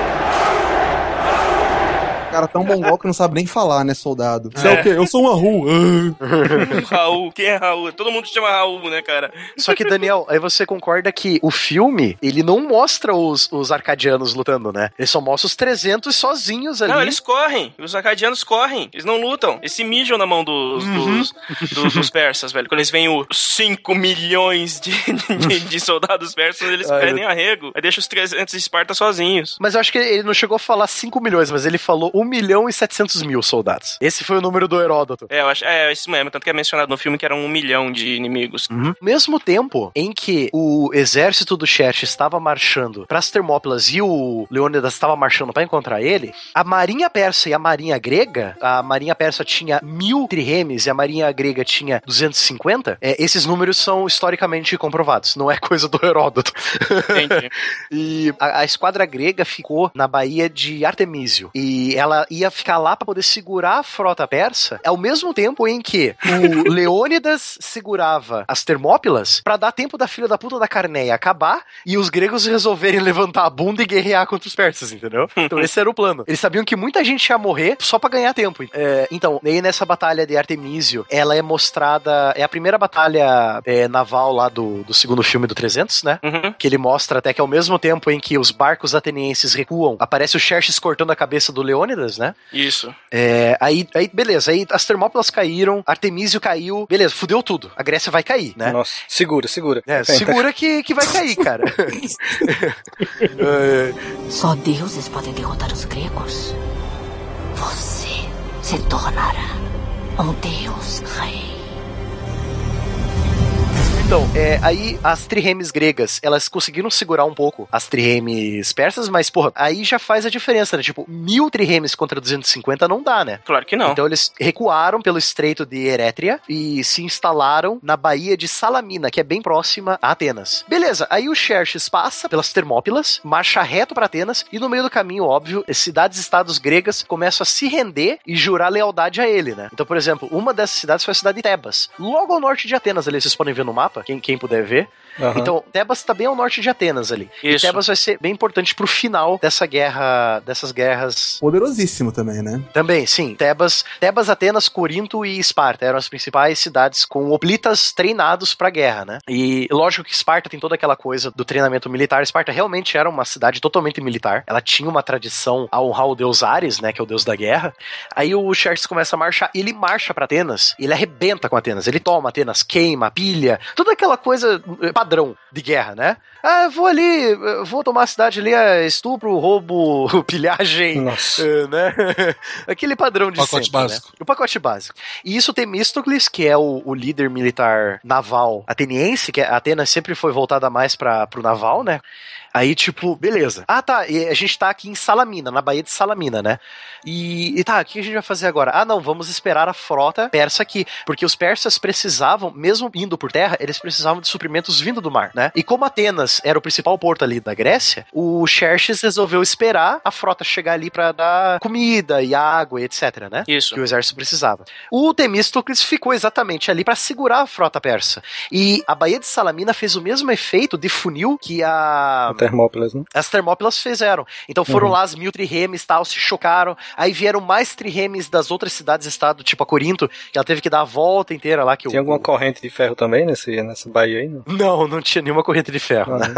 em Salamina. É, então, aí os gregos conseguiram derrotar e Xerxes viu de camarote. Ele tava no morro ali em Atenas, ele viu de camarote a esquadra inteira dele ser dizimada ou ficar correndo, né? Então ele ficou, ele ficou ilhado. A gente já chega na parte final das guerras guerras médicas, que o próprio Xerxes, ele resolve recuar para terras é, mais amigáveis, ele teve que recuar para Jônia de novo, porque os Jônios resolveram se rebelar de novo, né? Então ele marcha com o grosso do exército, acho que 140 mil soldados voltam com o Xerxes, e 60 mil ficam na Grécia É. com é, as ordens do general Mardônio, que era um dos maiores generais que o Xerxes tinha, né? E o general Uhum. Mardônio, ele recebeu o seguinte coisa. Seguinte, se você terminar de dominar a Grécia pra mim, isso o Xerxes falando pra ele, você vira o governante militar da Grécia. Ele, pô, É. beleza, né? Vamos Opa. terminar essa parada aqui. Melhor estímulo no ar, né? Aí esse atrito durou um ano. O Mardônio, tipo, recuando para. tentando ganhar a amizade de algumas cidades gregas, não conseguindo. Ele tentou fazer um acordo com Atenas. Atenas negou, né? Óbvio que ela vai negar, porque ela foi destruída por persas, né? Uhum. Então, o que, que ele resolveu? O Mardônio ele marchou para Tebas, que ainda era uma cidade conquistada da Pérsia, e ao mesmo tempo um exército grego também começou a marchar para Tebas. E um exército de aproximadamente 40 mil gregos. Esse exército foi liderado por um espartano, que era o príncipe de Esparta. O nome dele era Pausanias, que era ele era sobrinho do Leônidas. Então, o Pausanias ele marchou com esse exército de 12 mil espartanos. E ele foi angariando os outros exércitos das outras cidades-estado gregas, né? Que agora eles podiam marchar porque a Carné acabou, né? Sim. Eles ficaram próximos a Tebas, numa planície chamada Plateia, ou Plataia, em grego, né? Hum, Aí, ah, tava o exército do Mardônio com 60 mil persas de um lado de um riacho e os 40 mil do- dos gregos do outro lado do riacho. O Mardônio, ele utilizou de arqueiros a cavalo Hum. pra atacar os suprimentos gregos atrás das linhas gregas e realmente, Pausanias, ele tava ficando sem a retaguarda dele. Os cavaleiros persas estavam fazendo um bom trabalho. Então ele teve que recuar pra proteger melhor as linhas de abastecimento. Nesse recuo, os persas viram que os gregos estavam pa- pareciam, por os persas parecia que os gregos estavam numa recuada total. Então foi aquele frenesi danado dos persas correndo, vamos pegar esses gregos enquanto eles estão correndo. Aí veio aquele choque desordenado de 60 mil persas contra 40 mil gregos, melhor pra guerra de atrito assim, né, de choque, por causa das hoplitas e tal. E os persas chegaram a romper o meio da linha grega, mas a esquerda grega, ela tava com, os, os 12 mil espartanos ali, então eles conseguiram aguentar a porrada. Aí os atenienses do outro lado da linha conseguiram flanquear, né? E aí os persas foram dizimados. Aí o Heródoto diz que realmente esse número do Heródoto tá meio correto, porque os historiadores não mudaram ele ainda, sabe, o Ronaldo? Entendi. É, os historiadores falam que só 3 mil persas conseguiram fugir, dos 60 mil, conseguiram escapar da carnificina. E aí acaba as guerras médicas. Aí sim. Então, com essa vitória esmagadora, aí o Xerxes desistiu, não quis mais saber. Depois dessa, né? Depois dessa, não brinco mais, né? O pai dele apanhou uma vez, foi humilhado. Ele apanhou duas vezes, saiu de com o rabo entre as pernas. Pra quê, né? Chega, né? Então, aí tem essa revista aqui bem bacana, que eu, eu gosto muito, que é a coleção Grandes Guerras da Aventuras na História, o volume 16 de março de 2007. Guerra de Colossos, Gregos e Persas, o primeiro choque entre Ocidente e Oriente, há 2.500 anos, a Aliança Grega derrota o poderoso Império Persa e muda a história. Cara, isso é só o título da, da revista, é? É, esse é só o, é o título e o subtítulo. É. Duas capas para o título e o subtítulo, A né? capa é aquela que abre, sabe? Tipo pôster. Fala ali da formação dos X-Men, né? Com, com Colossus ali, tem. né,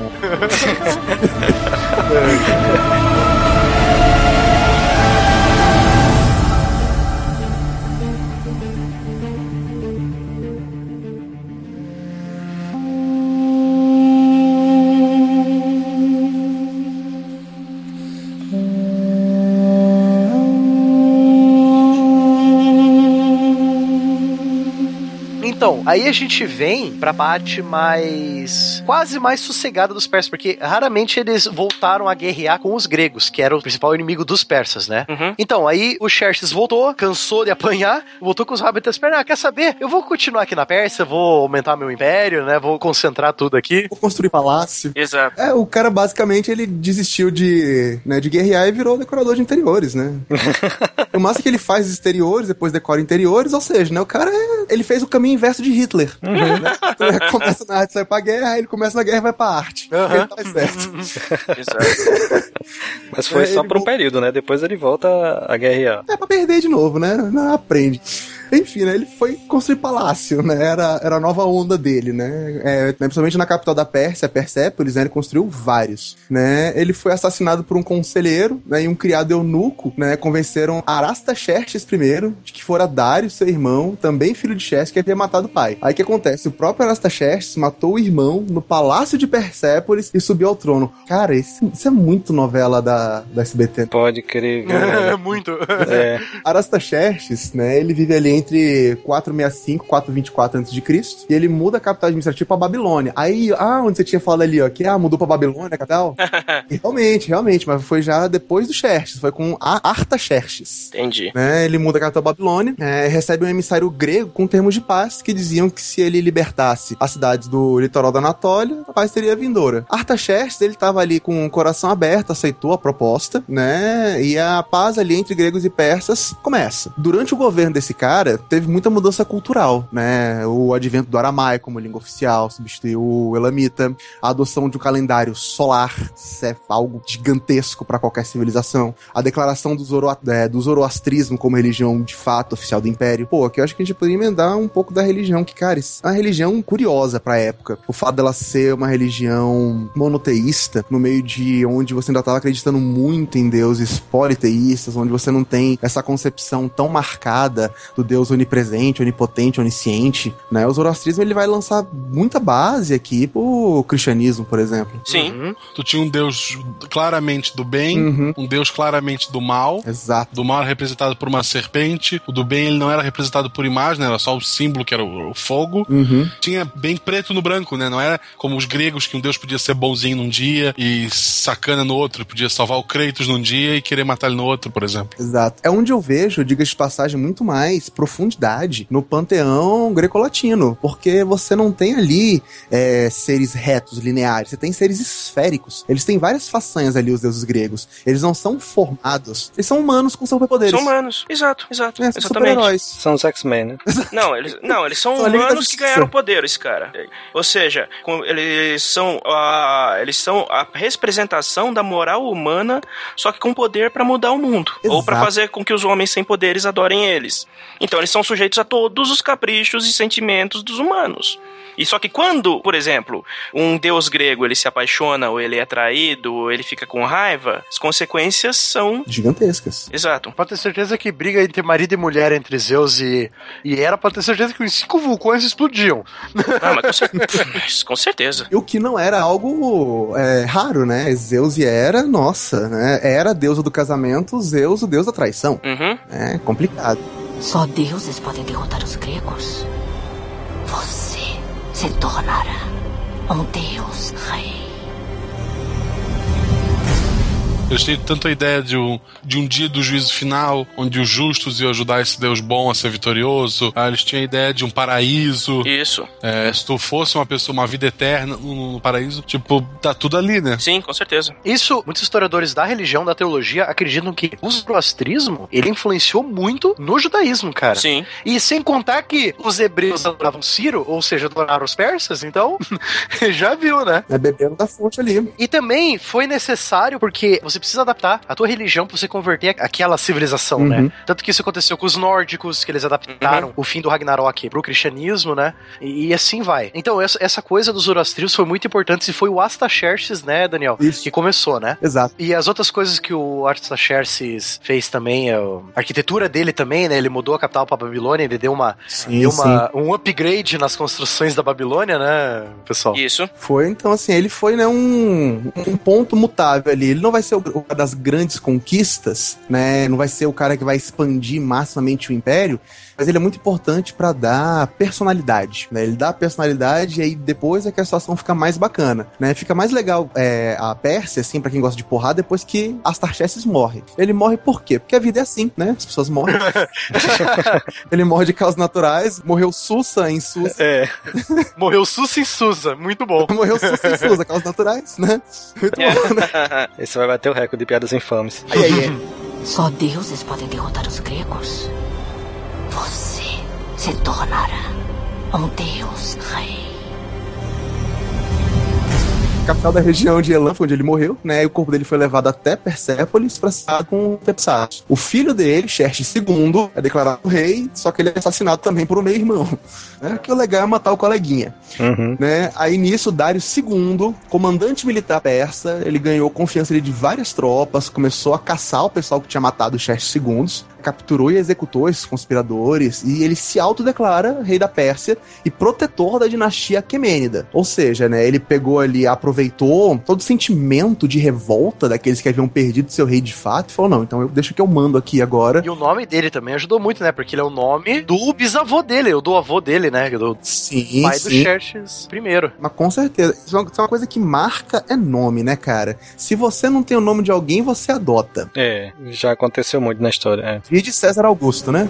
Só deuses podem derrotar os gregos. Você se tornará um deus rei.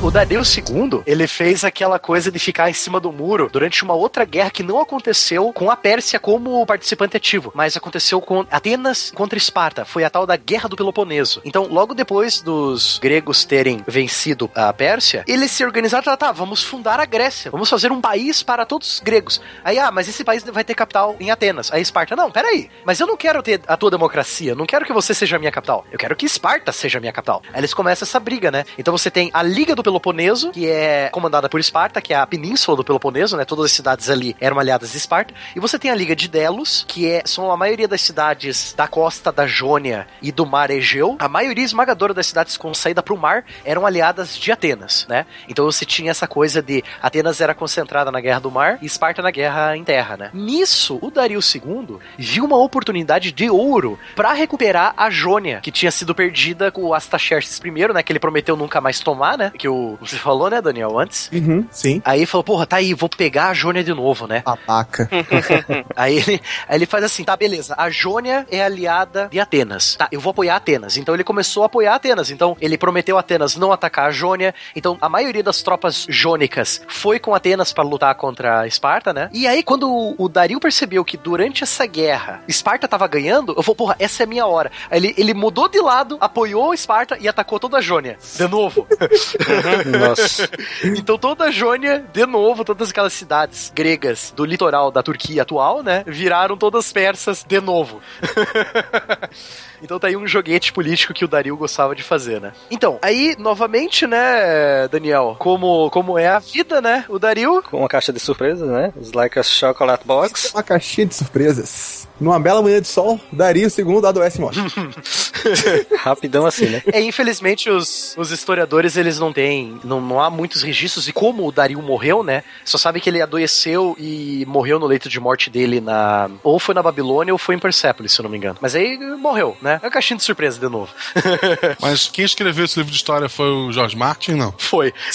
Aguarde e você verá. Aguarde daqui a pouquinho que você vai ver. Aí depois, né, Dario morreu, a disputa ficou ali entre os dois filhos dele, né? Quem vai assumir agora? Astarxerxes II ou Ciro o Jovem. Ciro, ele tinha substituído Tissáfenes como governador da Anatólia, e isso deixou Tissáfenes insatisfeito. Astarxerxes II, né, seu mais velho, foi declarado rei, e a seus ouvidos chegou a intriga de que Ciro Jovem queria derrubá-lo do trono, né? Trama arquitetada por Tissáfenes. Ou seja, um, tá- um queria ser rei, mas virou governador. O outro que era mais velho, né, assumiu ele por direita. Aí começou a rolar as tretas. Ciro só não foi executado por ser irmão mais velho, né, porque a mãe impediu. Aí com Aham. isso, Ciro continuou como sátrapa, né, como governador ali da Anatólia, continuando ali organizando a, a região, mas ele devia viver em isolamento. É, mas isso é bacana destacar, né? O nome do governador persa é Sápatra, né? É. Ou Sátrapa. Sátrapa, né? Sátrapa. Sátrapa. Então, era uma satrapia. É como se fosse uma, uma governança, né? Isso é bem Era bacana. como se de- fosse uma cidade-estado. Uhum. né? Antes de você ter o Império Grego ali também, né? Era o mesmo, mesmo esquema, né? Uma, regiões re- relativamente independentes, Uhum. né? Ciro, coitado, foi injustiçado, aí ele decidiu se rebelar contra o irmão mais velho. Rolou uma guerra civil rápida, não teve uma grande emoção ali, né? Tirando a morte da galera.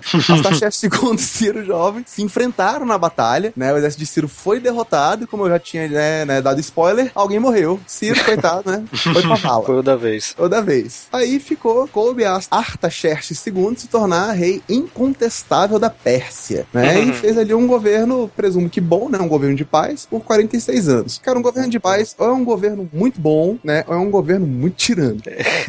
E se eu não me engano, o, o Artaxerxes II, ele teve o reinado mais longo entre todos os reis persas da dinastia Aquemênida. O reinado dele foi esses 46 anos, é o mais longo tempo de um rei Aquemênida no poder. É tempo pra caramba. Sim, sim. Também, no meio de tanta guerra, né? Tanta intriga, 46 anos é um feito memorável. Foi no governo dele que o Zoroastrismo se espalhou com mais força ali na, na Ásia Menor, né? No Levante, que hoje é a Palestina, e na Armênia. A maioria dos monumentos e templos zoroastras persas que a gente encontra hoje ainda são datadas aí desse período, né? O pessoal fazendo ali suas, seus templos, fazendo suas, suas bases de adoração, tudo nessa época, né? Você vê ali, ou seja, né?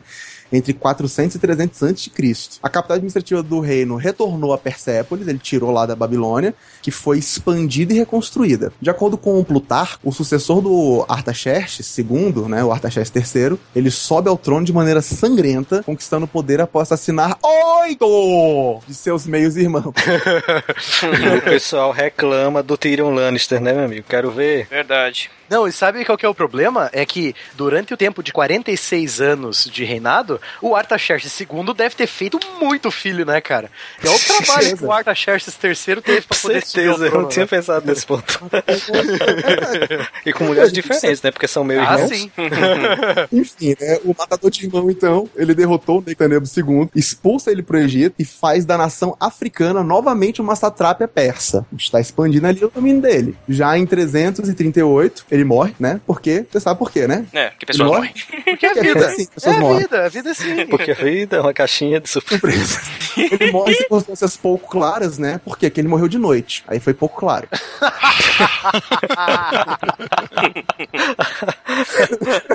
Desgrila. Ai, Deus. Só deuses podem derrotar os gregos. Você se tornará um deus rei.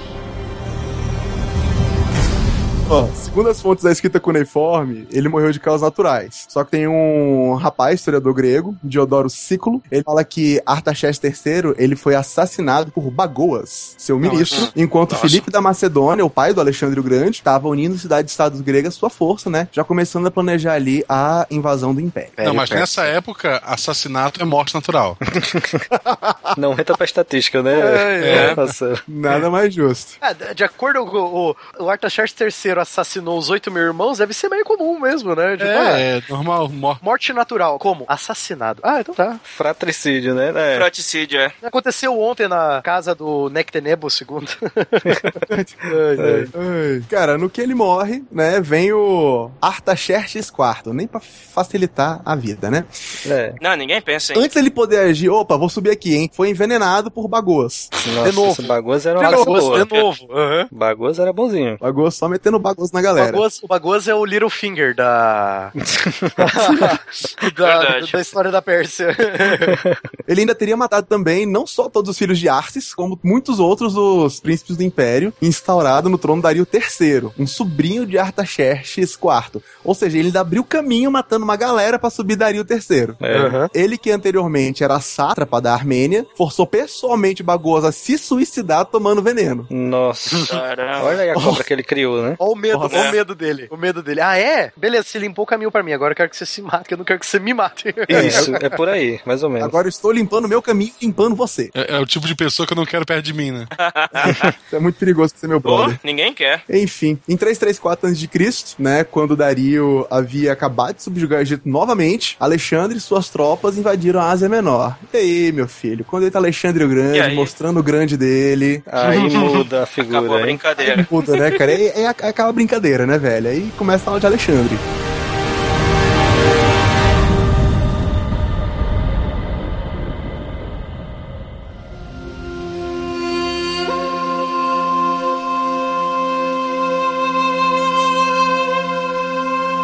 Cara, Alexandre o Grande, ele derrota o exército persa na Batalha de Granico. E isso, ó, e isso não tá falando assim. E isso, não, é o nome do lugar é isso mesmo, tá?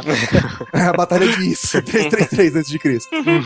É isso, isso, exato, exato. Isso, isso, Isso, isso. exatamente, isso aí. Isso aí. É, Ele, ele É. ganhou na batalha de isso, na batalha de nisso, na batalha de aquilo. Depois ele foi invadir os vermes. O Daniel pegou o É. espírito da coisa. Pegou. que merda, cara. Enfim, né, estamos falando sério agora, voltando aqui, né? Ganhou em Granico, ganhou em Isso e ganhou em Galmela. Galgamel. Em seguida, Alexandre marçou a Susa e Persépolis, que se rendeu no início de 330. De lá, Alexandre rumou pra Passárgada pra visitar a sepultura de Ciro, que lá ele era amigo do rei, né? É. E é, foi visitar a sepultura de Ciro o Grande, tá? Aquele primeiro Ciro, primeiro Curus lá. O Ciro que criou esse império que a gente Criou o tá, tá falando aqui. aham. Exato. É, é- é uma poética, né? Na visão dele, ele tinha que prestar tributo pro Respeito, grande conquistador que criou o Que Império Ciro Persa. foi. aham. Que de repente ele Sim. também, ele também se inspirava nele, né? É, claro, né? né? Visita a sepultura de Ciro, local onde estava enterrado o homem que ele conhecia admirava. Dario III, fugindo de tropas gregas e do próprio Alexandre, ele foi aprisionado por Besso, um parente dele, sátrapa de Bactria. Só galera se esfaqueando. À medida que Alexandre tá chegando, Besso ordenou a seus homens que matassem Dário III e declarou-se sucessor de Dário com o nome de Artaxerxes V. Mas- Mais uma vez, né, o pessoal repegando o nome ali antigo pra Calma evocar que alguma esse, coisa. esse é o último. Esse é o último Artaxerxes. Esse é o- Acabou no número 5. Um amigo meu trabalha no banco. Ele me mandou. Ele trabalha no Banco do Brasil. Não vou falar o nome dele, não, tá? Uhum. É, um abraço pra você, Francisco. Né? É, ele, ele fica vendo, quando tá com tempo, ele fica vendo o nome das pessoas que existem na vida e mandando pra gente, sabe? Pelo WhatsApp. Uhum. Cara, existem pessoas no Brasil que se chamam Jaspion. Não, Tem cara. Ah, não, pessoas sei chamadas por Dyleon, né? Tem Clark Kent, tem Batman. Tem um cara que o nome dele é Batman. Batman, velho. Mas tem algum Artaxerxes no meio? Não, não. Até não. agora não. acredito que não, Não, né? agora, Acredito depois que escutarem esse cast, que- Sim, aí vai virar moda, né? Vai virar Vai trend top. moda. Só deuses podem derrotar os gregos. Você se tornará um deus rei.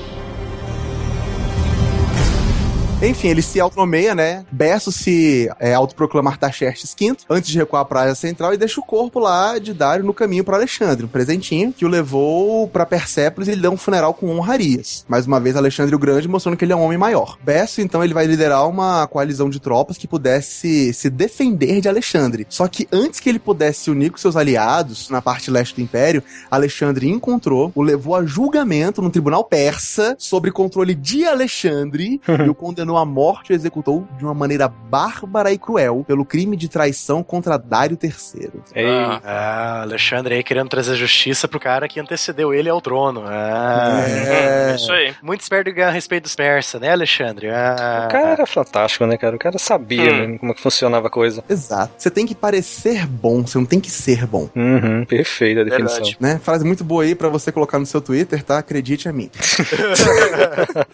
E com isso, o Império Persa passou a ser o Império Macedônico. ah, Macedônico. aham. E aguardem o próximo SciCast. Acabou o Império Persa. O massa é que Alexandre não foi capaz de instaurar em seu lugar uma alternativa estável, né? Ele conquistou lá, mas depois que ele morreu também, o gigantesco império que veio ser dominado pelos Aquemênidas, ele vai quebrar, vai virar vários impériozinhos menores, né? Do qual o mais importante foi o Império Seleucida, né? É tão importante que ninguém nunca tinha ouvido falar disso. É que o Império Seleucida dele é o mais importante porque ele manteve mais ou menos o tamanho que a Pérsia do Alexandre era. Uhum. Então o Império Seleucida ia ali do litoral da. de onde seria o Líbano atualmente, Isso. do Líbano e do sul da Turquia, até a fronteira com a Índia. Então esse foi o maior império que sobrou do Império do Alexandre. Agora, Egito virou um império separado, a Anatólia virou um império separado, a Macedônia, a Grécia virou um império separado de novo, né? Tudo se dividiu. É, né, depois da morte de Alexandre, Alexandre era o, era o homem de comando, né, cara? Depois que ele morre, ninguém teve a força pra tomar o império como ele. Sim. Só havia um império agora grande, de responsa mesmo, né, com Roma. Entendi. É, no caso, o Império Seleucida, ele durou até Roma chegar, né? Pra variar, né? Isso. Tudo, né, até Roma. Chegou Roma, acabou. Todas as estradas levam a Roma. É, Sim. Só deuses podem derrotar os gregos. Você se tornará um deus rei. Então, aí só pra finalizar, só pra falar sobre a cultura persa, né? Como a Pérsia ela foi absorvendo culturas dentro desse grande império cosmopolita que era a Pérsia, muitas influências mesopotâmicas e depois egípcias são percebidas na cultura persa. Principalmente na arte, né? Principalmente na arte. Isso porque a Pérsia ela não obrigava você a seguir, por exemplo, ah, eu dominei você, você tem que seguir o zoroatrismo. Não. Você só tem que pagar as taxas pra mim, me considerar o Exato. seu rei e você fica na boa. Cultua os seus deuses, vive a tua vida, cara, sabe? Mas pague meus impostos. Mesmo que Alexandre o Grande fazia com o helenismo, né? Também, mesma coisa. Só que no helenismo ele, ele queria Ele, que é, ele ainda levava um pouquinho, né? Falou, ó, é, tem aqui, vamos, vamos unir o meu com o seu, né? Pela união dos seus poderes. É, ele queria que pelo menos os povos falassem o grego, né? Pra ficar mais fácil a comunicação, né? Sim, é. Só deuses podem derrotar os gregos. Você se tornará um deus rei. Nós temos algumas recomendações. Tem o, o episódio 21 do podcast Barcanudo, que falou sobre grandes impérios, e entre eles também falou sobre Pérsia. E quem é que tava lá? Quem é que tava lá? Eu. Eu e o Marcelo. É isso aí. Exatamente. Matheus e Marcelo, dupla sertaneja aí do SciCash, né, Marcelo? O que, que vocês foram falar lá no Bacanudo? então, lá no Bacanudo a gente, Nicolas Queiroz, o Pena, que já gravou com a gente aqui no SciCash também. Aham. É, eu e o Marcelo, a gente foi falar sobre grandes impérios de todos os tempos. O Nicolas falou sobre os astecas. O Pena falou sobre o Egito Antigo, que a gente também já fez um programa aqui no, no SciCast, se quiser conferir lá. E eu falei sobre o Império Persa, né? Que por coincidência a gente já fizemos esse programa com um pouco mais de conteúdo, né? Porque lá foi uma, uma conversa mais rápida, né? Isso. E, e o Marcelo, Marcelo, sobre o que, que você falou? E eu falei do meu império favorito, que é o Império Mongol. Isso aí, que já disse era foda. Sim. E pra finalizar, né, o, o Matheus, temos mais um vídeo aí do nosso amiguinho, né, John Green. Ah, sim, né? Do... Então, o John Green ele está retomando a série História Mundial, agora é História Mundial 2.0, né? E ele tá falando sobre assuntos mais. É história temática, né? Ele fala sobre civilização e todos os níveis, tipo, o que é uma civilização? O que você precisa analisar num povo para considerar ele uma civilização ou não, entendeu? Uhum. O que é ser civilizado e o que é ser bárbaro. Então, esses vídeos dele são assuntos históricos, só que é uma história temática, não é uma história linear, como a gente tá tratando aqui, né? Uhum. Entendi. É, que aliás é fantástico, né? É. Vocês viram que, desculpa cortar vocês, vocês viram que John Green, ele agora, ele, ele fechou um contrato, né? A empresa que representa. Esses vídeos vão passar, cara, agora no, no SBT. Pô, que. Sério? Nossa, que maravilha, cara. A série dele? É, vai, ser, vai se chamar João Verde. João Verde. É, não, é só uma trollagem, eu tô só de sacanagem, só pra fazer piada. João Verde e a história mundial. Putz, grila, cara. Desculpa, merda. Não, mas, pô, seria legal. Mesmo assim, seria legal. Uhum. Tá, então, só pra lembrar, não vai ser no SBT, foi só uma piada ruim, é isso? Exato, uma piada péssima. Ah, tá, tá. Podia de ter dormido sem essa, né, galera?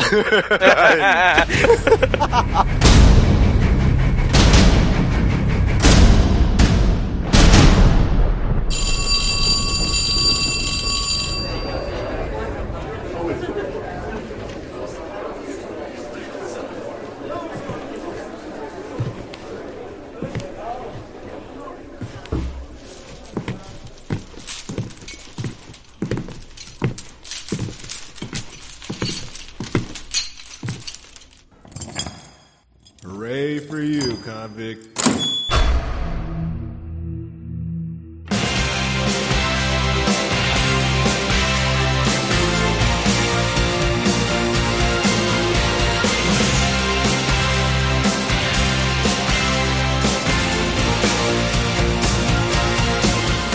Muito bem, amigos do Pause, bem-vindos à sessão de leitura de e-mails do SciCast, bem-vindos à detenção! Quem serão os meliantes que estão aqui comigo hoje? Christian, o que, que você andou aprontando pelos corredores dessa escola, Christian? Então, eu não consegui chegar a tempo no Enem, então eu pensei que era melhor ficar um pouquinho mais na escola agora. Ficou de castigo estudando pro ano que vem. Estrela, o que foi que você fez, Estrela, dessa vez? Eu joguei aviãozinho de papel no aluno novo no Christian. O Christian veio, veio transferido, você já arrumou confusão com ele, foi? Basta, louco. Calor, ué? Guaxinim, o que, que você fez? Você fez bullying com, com o calouro também? Eu carimbei o sapato novo dele. ah, estreadinha. Ninguém nunca se salvava com o tênis branquinho, cara. Não. Ronaldo, o que, que tu fez? Então, eu ia, eu ia aplicar a pegadinha do apagador na porta quando o Christian fosse entrar, né? Só caiu na cabeça do diretor. Ferrou-se, ferrou-se, ferrou-se. É. Muito bem, minha gente, vamos lá. Nossa leitura de e-mails. Muito obrigado pelos seus feedbacks. Temos recebido mensagens muito bacanas. Inclusive, é, nós vamos é, pular as mensagens sobre o aniversário do SciCast. Todas foram respondidas individualmente. Muito obrigado para todos que, que se lembraram, por todos, por todos que deram os parabéns, por, por todos que agradeceram e assim por diante. Então, vamos direto aos nossos e-mails. Christian, o primeiro e-mail é seu. Had enough and I want out! You can't walk away now.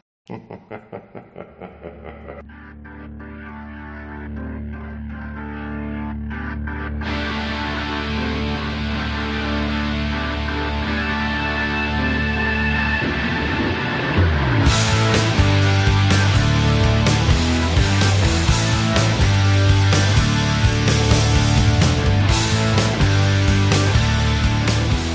Olá, Psycasters. Meu nome é Rafael Eldorado, 36 anos, professor de audiovisual e animador, Santo André, São Paulo. Sobre o Manual do Mundo, digo que ainda sou feliz proprietário da coleção completa do Manual do Escoteiro Mirim. Obviamente que não chegou tudo de uma vez. Meu pai fez uma assinatura quando eu era criança é, e uma vez por mês chegava um novo para eu devorar. Metaforicamente, é claro, já que estão intactos até hoje em plenas condições de serem passados para a próxima geração, quando ela chegar. A, a minha filha devora livros, mas não é metaforicamente. Só para registro. É, e sobre o desafio de falar para crianças didaticamente, foi a lição mais dura que aprendi quando me enveredei para produzir profissionalmente para esse público.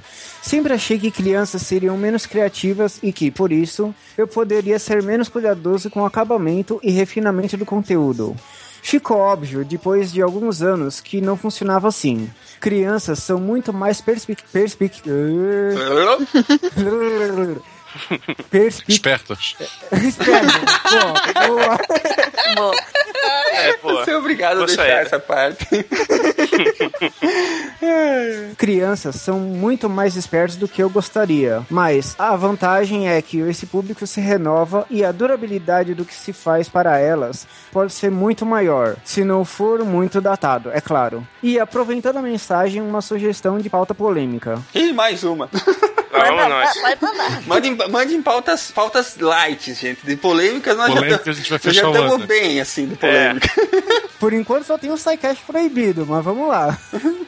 Estamos nos encaminhando para mais três para SciCast proibido. É. É, quando vocês falaram de pseudociência, eu até provoquei é, se pedagogia poder entrar em conta também. Mas, a sério, Pode, Marcelo. Sim. Entendendo a pedagogia como ciência que, de transmissão de conhecimento, obviamente que não segundo o nosso amigo Freire, Seu senão nós teríamos todos.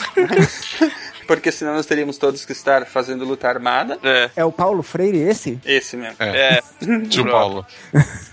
E até pegando carona no Iberê Te- Tenório, comentou em sua experiência frustrada como aluno. Valeria a pena discutir sobre pedagogia, talvez até com algum defensor do construtivismo para ser humilhado, digo, para ser contestado por alguém com uma visão mais prática da relação ensino versus aprendizagem. Um grande abraço. Então, assim, é, a- assim, a parte da pedagogia. Tem a parte da pedagogia que é a ciência, existe a parte séria da pedagogia. As três pessoas que estudam isso não são ouvidas no Brasil, esse é o problema.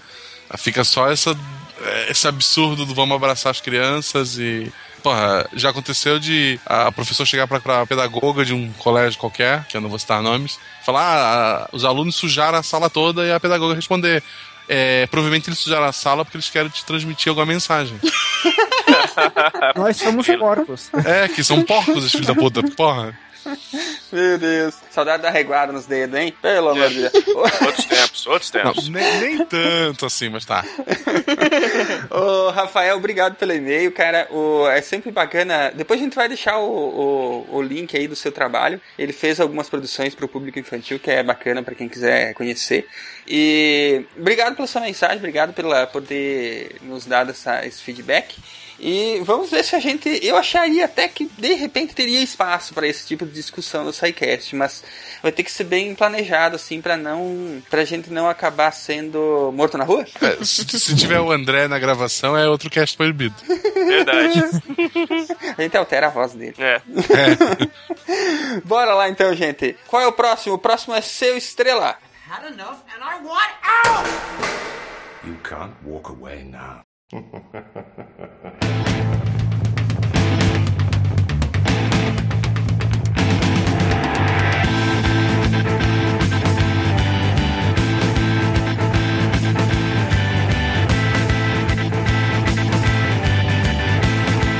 É, como se leu o, o sobrenome do cara? Bala Minute. Bala Le Barramute, eu, eu, eu gosto do.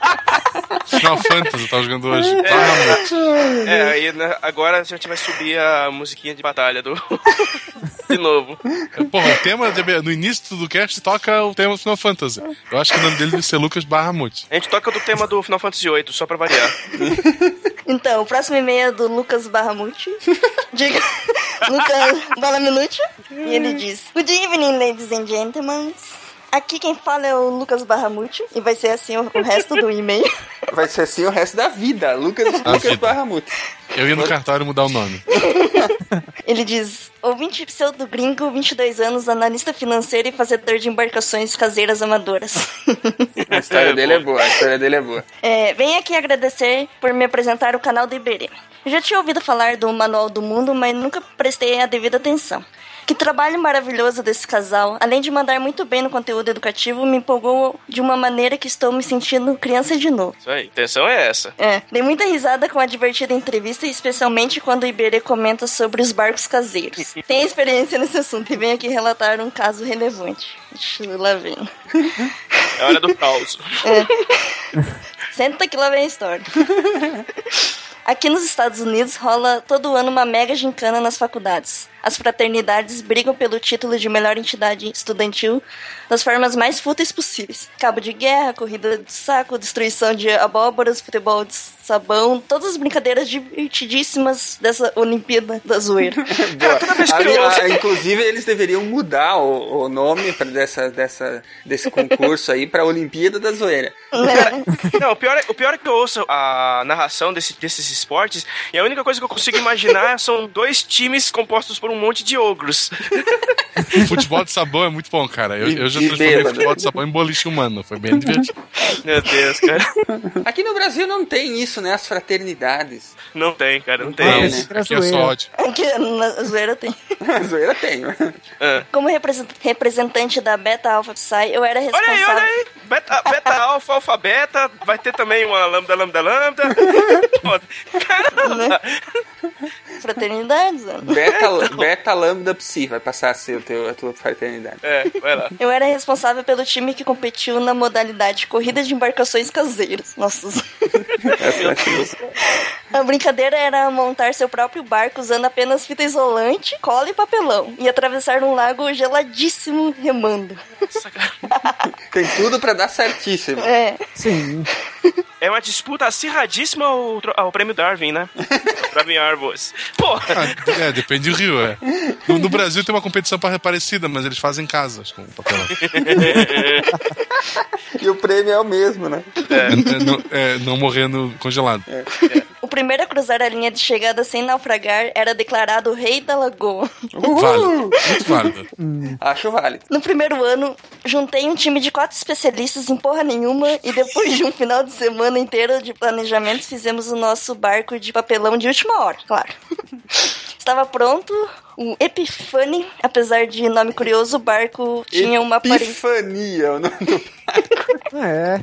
Em uma semana Eu, programa. acho que eu, eu acho que o barco deveria se chamar Epitáfio. O barco tinha uma aparência precária, parecia um guri de quarta série do ensino fundamental tinha feito aquela canoa enfaixada.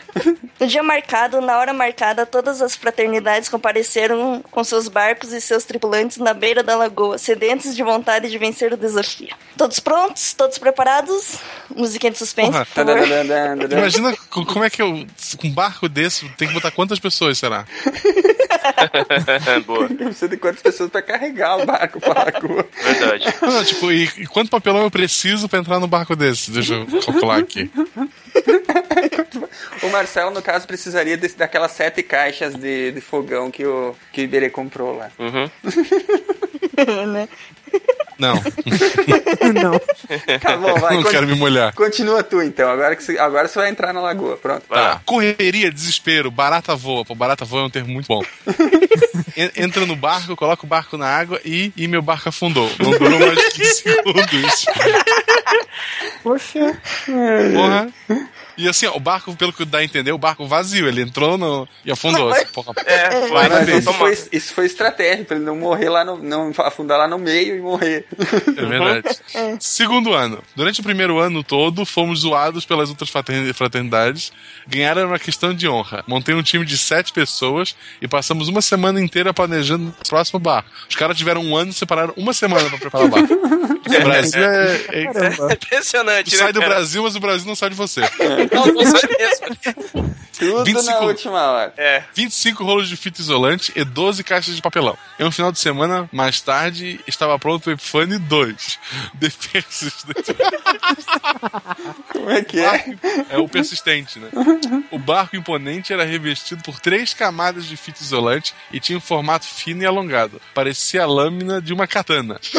Uma miniatura do barco do Capitão Nemo do filme Liga Extraordinária. Cara, Ah, não era baseou nesse filme, tu tem tudo pra afundar. Eu tô merece, merece. Eu, eu, inclusive, tô torcendo aqui pra esse barco, barco ter afundado bem no meio e ter matado E- alguém. É, dava orgulho de ver, não tá? Não, não dava, não. No dia e hora marcada, estávamos prontos para reconquistar a nossa dignidade marinha. Dessa vez sem correria e confusão. Tínhamos treinado e entrado na lagoa para não fazer feio. Foi dada a largada e começamos bem. O barquinho era fino, mas muito leve, e seu formato hidrodinâmico dava velocidade maior que os dos adversários. Mas, Hidrodinâmica. né? Aquela leveza toda significava um barco frágil. E o Epifani 2 virou ao sofrer o primeiro peteleco adversário. Os adversários podiam se bater, é. Isso aí tá parecendo mais divertido do que eu imaginava, cara. É uma, Soprar, corrida né? maluca, é uma corrida maluca de barcos, né, cara? Pelão. Mario Kart. É, então. Terceiro ano. Esse era o último ano em que eu competiria. Minha última chance de limpar meu nome na história das embarcações de corrida amadoras de fraternidade.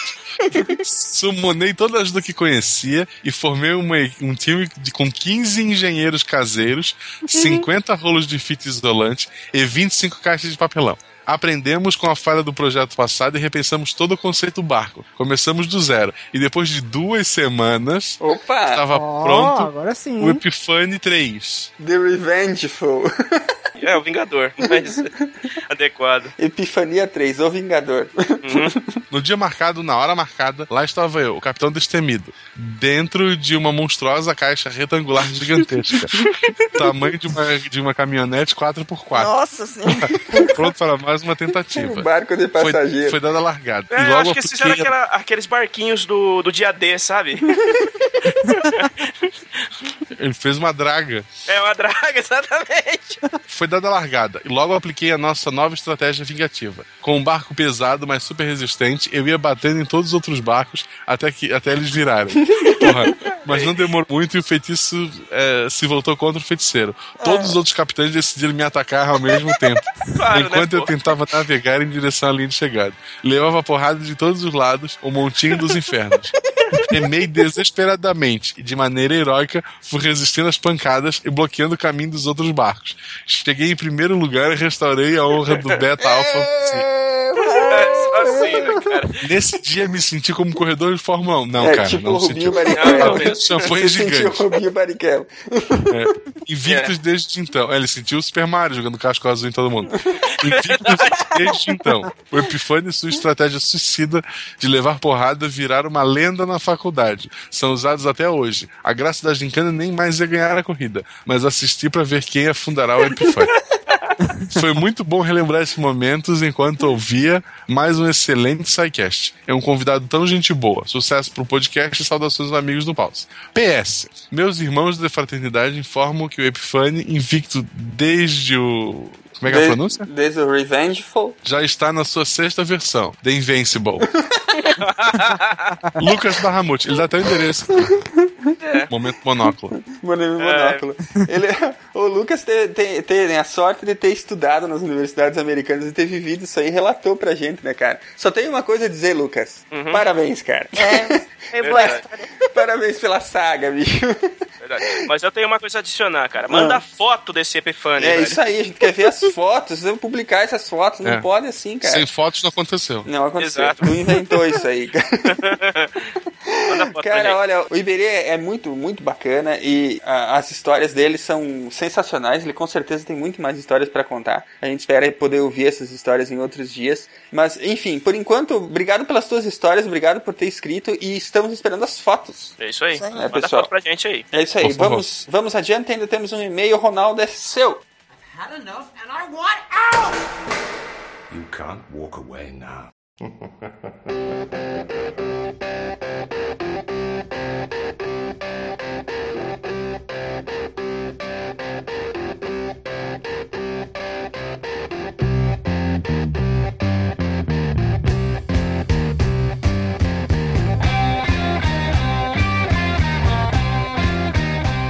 lá então. O próximo e-mail é do. Oh, ah, não, não tem mais assim.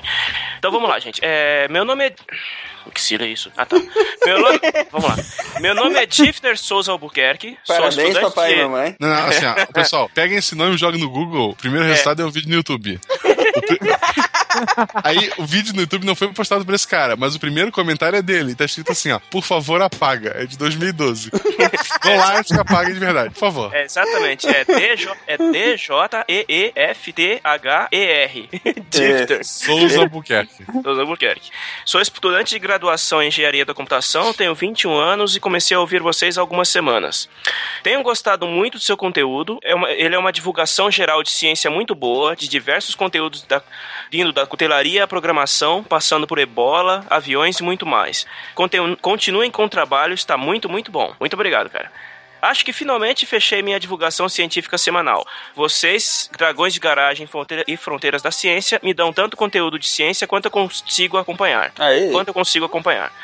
Antes disso, eu ficava ansiando por 30 minutos de um podcast para ouvi-lo bem rápido e passar o resto da semana triste. Todavia, eu já tenho conteúdo suficiente. Eu estou sim fazendo a maratona, mas não do 153, do 53 ao 1. Pô, cara, Isso vai ser engraçado, cara. É de trás pra frente, pô. então. Ele vai, É o vai ficar muito engra- Button ouvindo o podcast. Vai, vai ficar muito mais engraçado quando ele chegar nos episódios divididos, cara. É verdade. Será que ele vai ouvir o 2 depois do 1? Um? É, então. Já ouvi um monte e estou no 32 de programação em direção a 1 com toda a força. Caramba, já tá longe já. Eu tô ouvindo o caminho inverso. O próximo que eu tenho que ouvir é o de programação. É. Já vou falar pra vocês dessa programação aí. Termina o e-mail. né? Por último, como estou agora ouvindo de programação, deixa o comentário abaixo. C e amor. Coraçãozinho. É, aí ele fez coração, coraçãozinho, C depois C 11, melhor que tudo, esperando ansiosamente C 14. Como sou de engenharia da computação e minha área de atuação em sistemas de tempo real e visão computacional, é impossível pra mim não ter raivinha de Java, que é muito lento. E é verdade. Ai, ai. Abraços, continuem, continuem com o trabalho. Muito bem. Muito obrigado pelo, pelo e-mail Gifter. Vocês sabem que, que tem gente que, que é amigo do Paulo que já ouviu, já fez uma maratona umas 4, 5 vezes, né? E vira e mexe, manda. Porque o, pessoal que é. Que não, realmente o pessoal que não é da área de informática ouve aquele, aquele sidecast sobre, sobre programação orientada a objeto e não entende nada, Uhum. né? É, Na verdade, a gente quer dar uma consertada nisso. Ano que vem a gente provavelmente vai, vai tentar fazer programas introdutórios à informática, como engenharia de computação, engenharia de redes, esse tipo de coisa, que Isso. são matérias mais introdutórias, né? Pra ver se se pega mais esse pessoal mais leigo e dá um, pelo menos uma base, né? De onde Uhum. partir pra esse tipo de coisa. Isso, Vai ser exatamente. bacana. Mas enfim, é, muito obrigado, amigos do Pause, aos true amigos do Pause que resistiram bravamente até agora. E ficamos por aqui essa semana, né, gente? Semana que vem tem mais SciCast. E por enquanto é só. Digam tchau pros nossos queridos amigos e até semana que vem. Tchau pros nossos queridos amigos. Tchau, Até semana que vem. Falou, galera. Até semana que vem. Um abração, gente. Tchau, tchau. Tchau, tchau. Falou.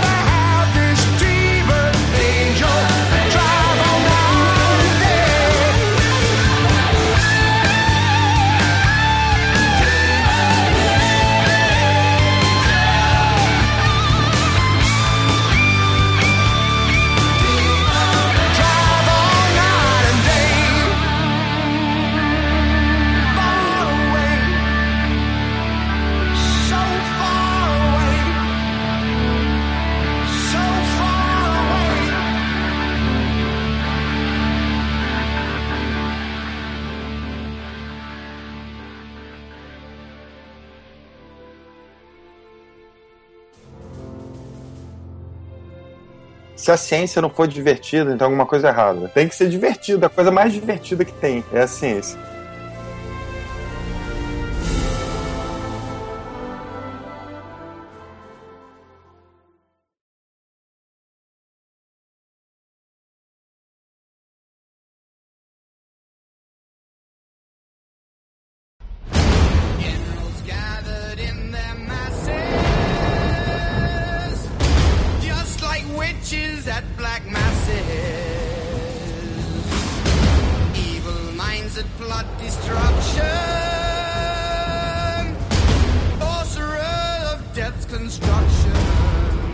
Antes do Império Persa, Império Aquemênida, a, a, a sociedade. Desculpa, Você pensou, ai que medo, não foi, Daniel? Foi. Ai que meda.